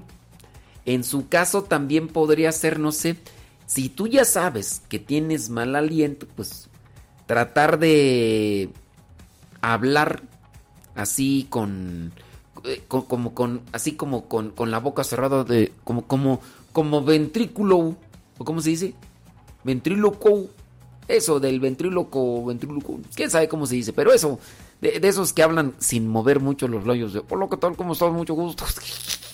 Pues yo diría, ¿no? Pero bueno, ya nomás estoy haciendo yo aquí mis catarsis. que ya no pongas risas, que por eso la gente no te escucha, pues ni modo. Ok, va para allá este artículo que encontré aquí y que, pues creo que es bueno. Dice medio en broma y medio en serio. Hay un refrán que dice, si quieres conocer a Andrés, vive con él un mes. Esto quiere decir que no es lo mismo la convivencia ocasional, por más cercanos que estemos a las personas, que la convivencia constante, repetitiva e inevitable.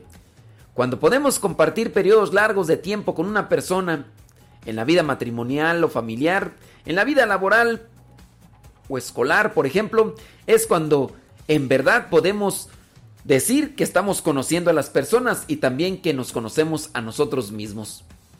Así que en estos encuentros, contactos, descubrimos gestos, detalles en otros y en nosotros que nos obligan a trabajar la paciencia, la caridad y el perdón. Sobre eso queremos reflexionar. La paciencia y la caridad. Y pues sí. Ya cuando me toca sentarme a un lado de aquella persona que que sé que, que mastica y que ya la conozco y que la ubico y ya nomás digo, ay señor, que se acabe este tiempo y que a veces ni la comida disfruto porque trato de, no sé, me pone así, uy, y también con aquella persona que, que respira como si fuera toro bravo, pues. ok. Dice, esas pequeñas molestias esconden un gran tesoro. Bueno, la persona que es el artículo presenta un, una, historia de, de, una santa, Santa Teresa de Lixius, religiosa del siglo XIX, considerada como santa por la Iglesia Católica. Tenía un alma pura y amorosa. De hecho, es doctora de la Iglesia. ¿eh? Ella entendió que Jesús le pedía amar a cada uno de los que le rodeaban, en este caso sus hermanas, olvidándose de ella misma de manera casi absoluta. En su biografía, escrita por orden de su confesor y de la superiora, relata que le costaba especial trabajo eh, lidiar con una de sus hermanas en el convento, pero que había decidido ofrecer eso al Señor. Cuando esta religiosa falleció y la hermana en cuestión supo los sentimientos que despertaba en Teresa, se quedó boquiabierta. Ella se sintió partícipe de la de la especial devoción y atenciones de la religiosa. Casi no podía creer lo que escuchaba. Teresa había logrado voltear por completo la animadversión que la compañera le provocaba en un particular cariño y de devoción. Es decir, lo que le molestaba de aquella decía, te lo ofrezco, señor, te lo ofrezco. Y cuando ya murió, porque murió joven, Teresa de Lixius, y escribió todo eso, cuando el otro, cuando la otra hermana leyó lo que había escrito, dice, ah, quedó sorprendida. Estamos acostumbrados a una vida cómoda. Tomamos un auto para movernos unos cuantos metros. Tenemos en nuestras manos un dispositivo. En estas pequeñas molestias pueden convertirse para ti en materia de lucha interior un vencimiento constante de inclinaciones naturales y humanas que te haga soportar con paciencia, cariño, la, la convivencia. Dice, si aceptamos y luchamos contra eso, podemos llegar a ser más empáticos,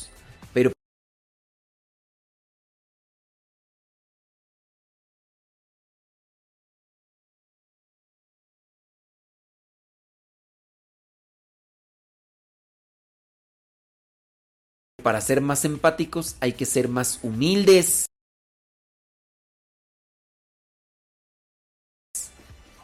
Dice, ¿te molesta el sonido que hace una persona de al lado? Al... fuerte y me hace sonreír.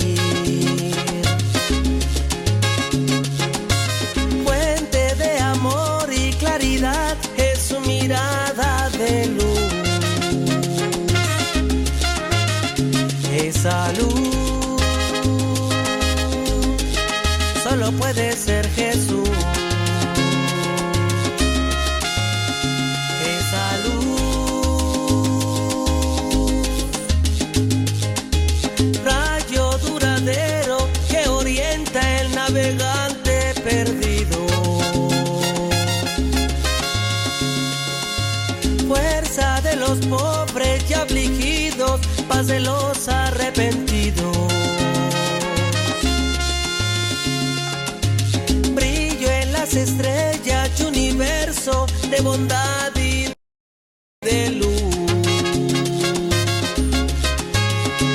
Esa luz es claro que es Jesús. Esa luz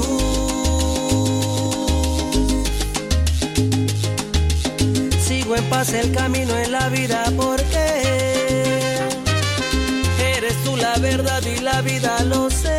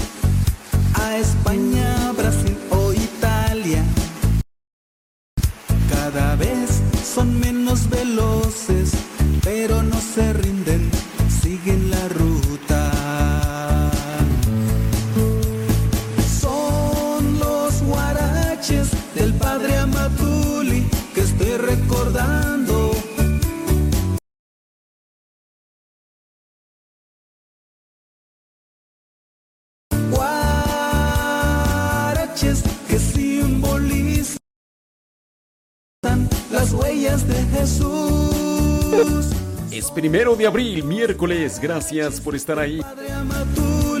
Que estoy recordando. Dicen que soy escrupuloso. Yo creo que sí. Vamos a analizar ahorita la palabra. ¿Qué les parece? ¡Oh my wow!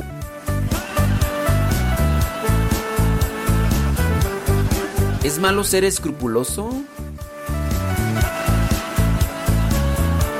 Vamos a analizarlo. No le corran, no le corran.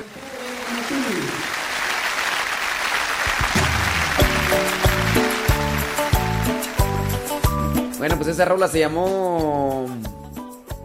Bueno, antes era Luz, eh, Luz Divina, la rola. Son de caché. Después los guaraches del padre Amatuli. Y esta otra rola se llama O Puertas. La interpreta Santiago Fernández.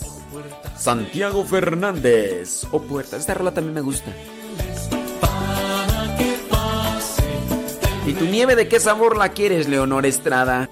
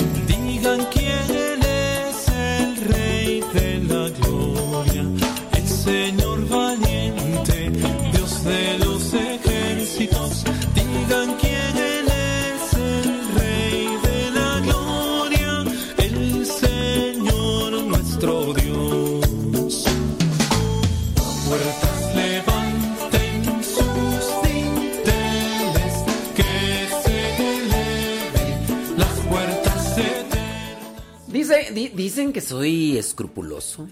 Dice, que es, qué escrupulosito salió el padre? Puede ser, puede ser. Espero que la persona no se vaya ni se sienta mal. Digo, pues vamos a analizarlo. Puede ser que si sea escrupuloso o no. A ver, estoy mirando sus comentarios y demás. Ok, muy bien. Bueno, eh, ¿qué es ser escrupuloso? Vamos a analizar la cuestión, ¿no?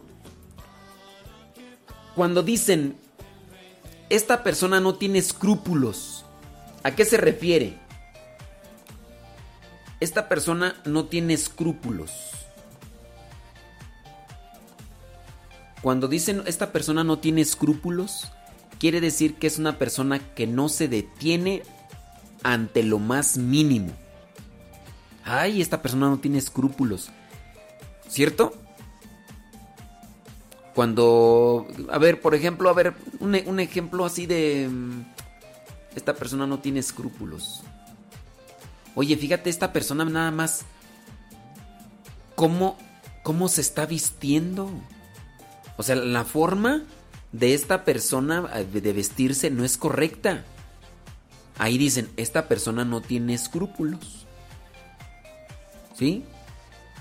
Dice que tú. La palabra escrupuloso se emplea a instancias de querer dar cuenta de que, que alguien o duda que te... ¿Qué dice? La palabra escrupuloso suele ser usada para referir a que se siente o se suele sentir... ¿Qué? No lo entiendo. Ok, déjame ir acá a la cuestión. Si dicen, esta persona no tiene escrúpulos, es decir, que esta persona no se detiene en cosas pequeñas. Mm, La persona hace las cosas y no, y no se detiene a escuchar, no se detiene a mirar, lo hace y, y hay veces que está mal. Esta persona no tiene escrúpulos, no se detiene. Ok, vámonos entonces a la otra parte. Es que no le entiendo ahí, pues están escribiendo ahí cosas que no le entiendo. Ok, la palabra escrúpulos viene del latín. Viene del latín. Y en este caso, una persona que tiene escrúpulos, o una persona escrupulosa, se detiene en cosas pequeñas. Analiza cosas pequeñas. ¿Es malo fijarse en cosas pequeñas? Mm, pues dependiendo, cuando uno se convierte en una pe- persona exagerada, demasiado exagerada, puede ser que los escrúpulos sean malos. Cuando uno está obsesionado por mirar las cosas así bien, pero bien pequeñas, pero bien pequeñas. Veamos por ejemplo en la cuestión religiosa. Un día un hermano se me acercó y me dijo, arrodíllate bien, porque si no lo haces, Dios no te toma en cuenta tu oración. A ver, a ver, a ver, a ver, a ver. ¿Por qué dices que no me.? No, es que debes de arrodillarte bien. Mira, tienes que poner tu espalda demasiado rígida. Tienes que poner tu espalda rígida y tenerla la, hasta así. Y tienes que arrodillarte así, así. Entonces me da el ejemplo. Es decir, este hermano había puesto demasiado, demasiada atención en la forma como yo me estaba arrodillando. Estaba poniendo de más obsesionado en mirar esos detalles así pequeñitos, pequeñitos. Pero ya había caído en una obsesión. Me estaba arrodillando, sí. Me estaba arrodillando como él quería, no. Me estaba arrodillando en la oración. Entonces es- eso es ya obsesionarse. La persona que tiene escrúpulo pone atención. Oye, ¿vas a ir a misa con minifalda? No, es una persona escrupulosa, sí. Le está diciendo a la otra persona, se está fijando en un detalle. A lo mejor eh, puede ir la persona con, con minifalda. No, pues a la iglesia, no. La minifalda para qué es? Pues para enseñar. ¿Es correcto que enseñe la persona en una iglesia? No. Son por decirlo así. Ya, ahorita no me vayan a venir a juzgar a mí. El padre modesto estaba invitando a que las personas, todas las personas, se vistieran con minifalda. Dijo que no era pecado. Que no era pecado vestirse con minifalda. Dijo que se podían vestir y... Yo sí creo que no es correcto. ¿Por qué? Porque pues ya la persona que se pone minifalda ya está enseñando de más. Yo eso sí lo creo. Pero son cosas pues que ya uno tendría que analizar ahí la cuestión. Ya, ya entra aquí el escrúpulo. Ya cuando una persona se obsesiona en el escrúpulo, ahí sí está mal. Pero si hay que mirar detalles, hay que mirar detalles. Voy a la cuestión otra vez de la iglesia. La persona, nos detenemos en detalles. Yo les digo, hermanos, por favor no vengan a la iglesia con, con pijama. Ay, padre, usted es escrupuloso. No, es que no es correcto. La pijama. ropa que se utiliza para dormir cómodamente. ¿Para qué se utilizaba la pijama? Para dormir cómodamente. No es para entrar a la iglesia. Usted es un escrupuloso de primera. ¿Qué, qué? a poco Dios lo va a rechazar a la persona porque venga vestido con su pijama? No, no lo va a rechazar, pero... La cuestión aquí es ya cuando exageramos en el detalle, entonces en las cosas pequeñas. Una persona que no tiene escrúpulos es una persona que no mira las cosas pequeñas ni pone atención en lo que le dicen los demás, sino que hace las cosas a como siente y quiere y no le importa si los demás le dicen algo o no le dicen algo. E, esa es una persona que no tiene escrúpulos. Esa persona mira nada más con qué boquita habla. Eso sí, ya, una persona que no tiene escrúpulos. Podríamos ir buscando los ejemplos. Pero sí creo yo que debemos de mirar las cosas pequeñas para en este caso evitar evitar lo que vendrían a ser cosas malas. Dice el escrúpulo, escripulum. También dice fue una moneda equivalente eh, al grama griego. Era una unidad monetaria del sistema fenopúnico que fue aceptada en la antigua Roma. 12 escrúpulos hacían un, es, un shekel, ciclo. Y el shekel era una moneda por lo menos tan antigua como el, Antiguo Testamento en la cual es mencionada. El sabio renacentista, ta, ta, ta, ta, ta, ta. Ok, bueno, pues ahí está. Primeros escrúpulos como sinónimo de minutos y segundos. Escrúpulos como sinónimos de segundos. Asimismo, escrúpulo en astronomía y astrología es sinónimo de minuto cartográfico o sexagenalísima. Como suele ocurrir, dice, todos tienen su parte de razón, dice, no es de extrañar, ya que solo la realidad que vemos es para nosotros nuestra verdad. Escrúpulo proviene del latín scrupulus, piedrita. Escrúpulo es reparo, es cosa que te repara. Escrúpulo, es una piedrita. Pero es también una unidad de medida, por cuanto ambos significados comparten su origen en unas pequeñas piedrecillas, que también podríamos denominar cálculos o cuentas. Para los romanos, el escrúpulo no fue solo una unidad de peso de valor, sino también algo mucho más importante, una unidad de tiempo, lapso. Como no usaban relojes mecánicos, ok, ya, ahí nos detenemos. Brincamos, dice, la palabra y el concepto escrúpulo llegó a los romanos procedente de los pueblos mesopotámicos, sumerios, ta, ta, ta, demás, ya. Eh, y cerrando el círculo, observen que cálculo, ya, ya, ya. Queda entonces claro que si no reparas en minucias, sino que... Para que... Ok, es que ya aquí ya está allí. Es absolutamente falso que la palabra escrúpulos y la variante scrupulum procedan del mundo mesopotámico. Se trata de diminutivos de scrupulum. Ok, ya. Aquí es una variante de lo que... mm, Dice, es bien sabido que para ir a la iglesia hay que ir bien vestido. Ok, es bien sabido para ti, pero hay personas que, que van vestidas como les viene en gana y tienden a justificarse. Sí, es- tú puedes decir, es bien sabido. Sí, pues es bien sabido para ti, pero... Ay, si te contara, si te contara. Bueno, ya, nos estamos quedando en los escrúpulos, ¿verdad? Creo que hay que ser escrupuloso con medida. No tener escrúpulos, yo creo que eso, sí ya es malo en cualquier circunstancia. Hay que ser escrupulosos en cierta medida. Y hay que cuidar de, mm, de no tener escrúpulos, porque eso sí ya es malo.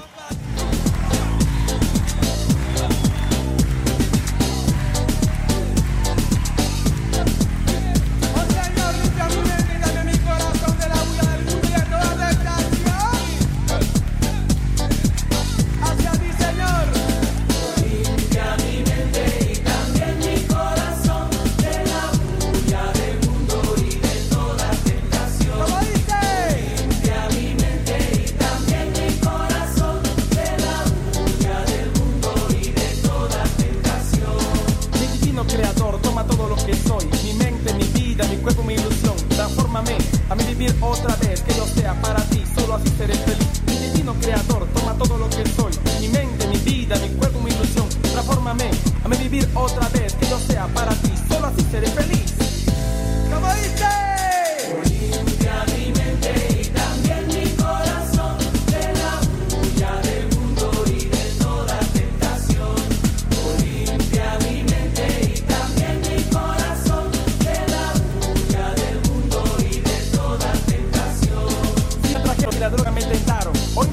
Ay, Jesús de Veracruz, hombre. Hoy es día miércoles primero de abril del 2020. A ver, abril, sor- sorpréndeme. Sorpréndeme. Oigan, pues ya llegó el momento de. de despedirnos del programa al que madruga. Ser verdaderamente libres. La persona libre es la que tiene un comportamiento con respecto a su esencia. La paloma, a la paloma, a la paloma, a la paloma.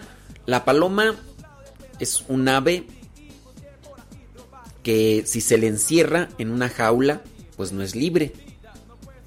La paloma es para que ande en los aires y por aquí y por allá. El ser humano es creado a imagen y semejanza de Dios. Como es creado a imagen y semejanza de Dios, su esencia debe ser en correspondencia, no más bien su actuar debe ser en correspondencia a su esencia.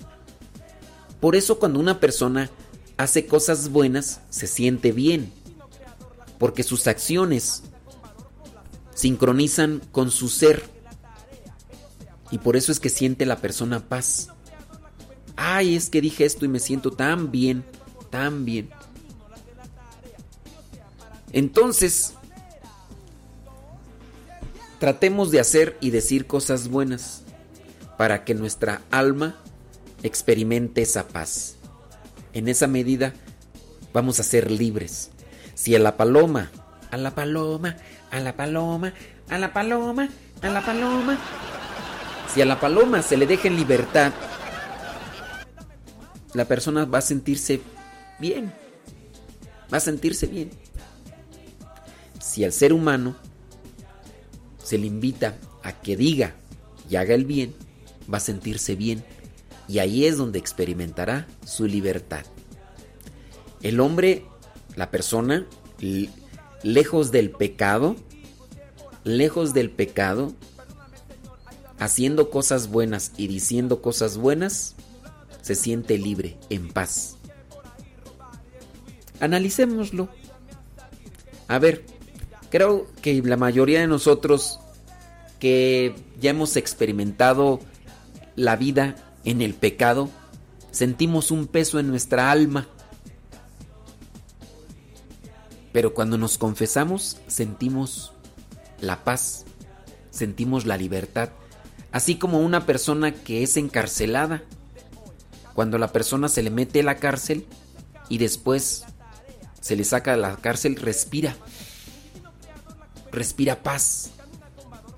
Bueno, eso es una- en un aspecto físico.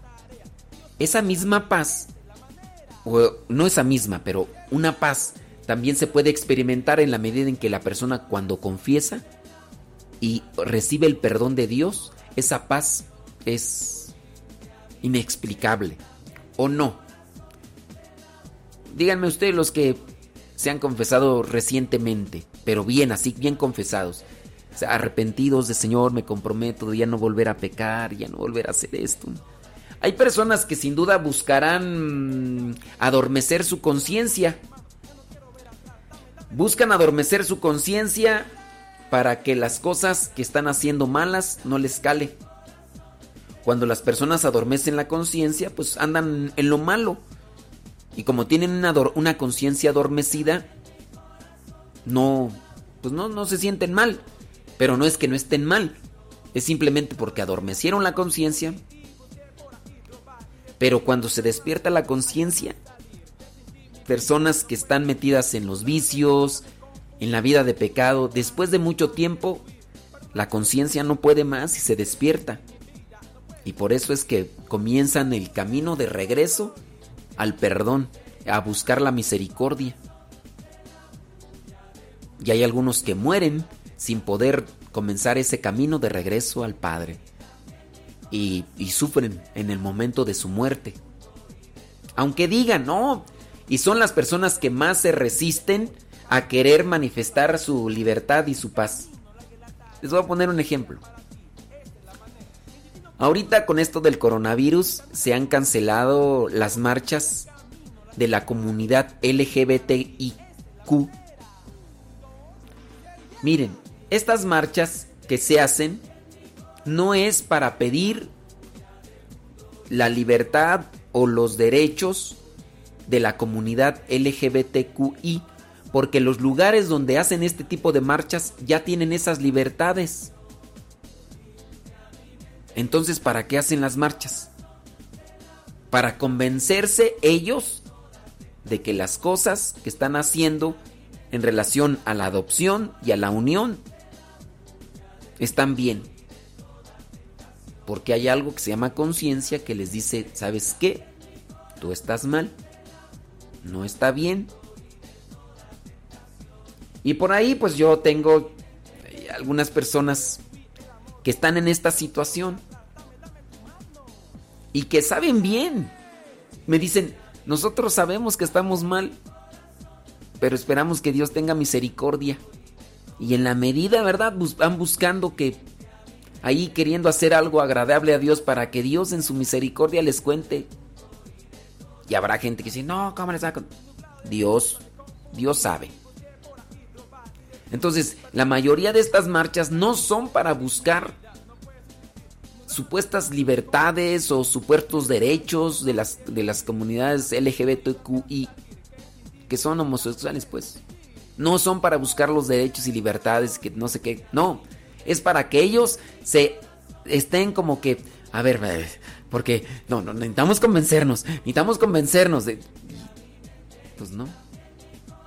Yo sé que algunos no estarán de acuerdo conmigo, pero ya me tengo que retirar, señoras, señores. Que me lo bendiga, pórtese muy bien, échenle muchas ganas. Sea libre. Sea libre. Libertad no es libertinaje. Libertad no es libertinaje. Ojalá y dentro de la filosofía y el pensamiento busquemos más aquello que nos produce paz. Y si te produce paz, eso es libertad. Si te quita la paz, no. Si te quita la paz, no. Bueno, ya, 45 minutos después de la hora, ya ahí viene el lío misionero. Los invito para que pasen a Radio Cepa. ¿Por qué? Porque ya vamos a desconectar Facebook y YouTube. Se va a desconectar Facebook y YouTube, pero seguimos transmitiendo por Radio Cepa. 24 horas al día, 7 días de la semana. Ahí está Radio Cepa. Y ahorita viene el lío misionero y después nosotros estamos con cápsulas en Radio Cepa. Y al rato volvemos a conectar Facebook y YouTube, pero hasta el rato. Por eso pásense a Radio Cepa. Se los explico porque hay gente que no entiende. Ya no digo nombres, ya no digo nombres, porque ¿para qué quieren que diga nombres? Pero ahí se, ahí se los dejo. ¿Sales? Órale pues, gracias. Saludos. Eh... Estoy viendo aquí comentarios.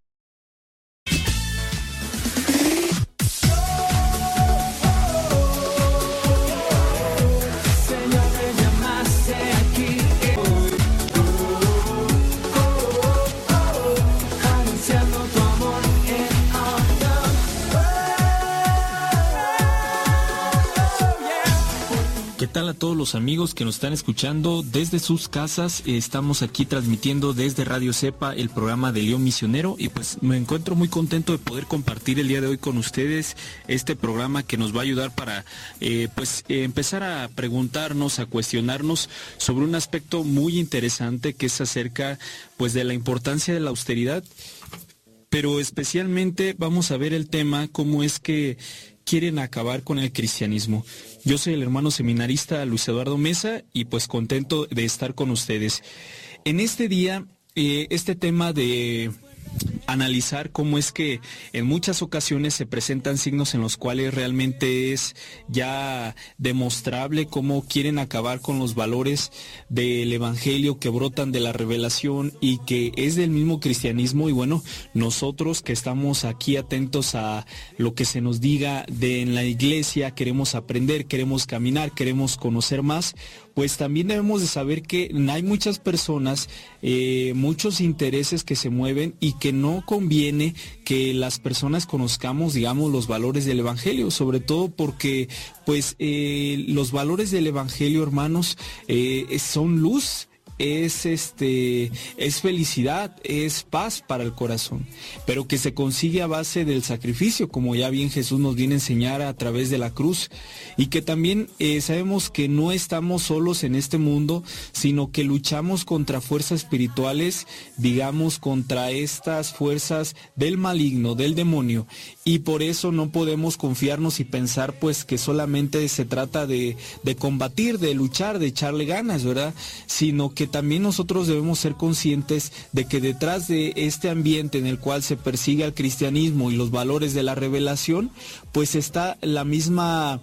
Eh, presencia de eh, los demonios que buscan acabar con los hijos de Dios, buscan acabar con, con el plan de Dios para el hombre, que sea feliz eternamente y pues realmente nosotros lo podemos presenciar.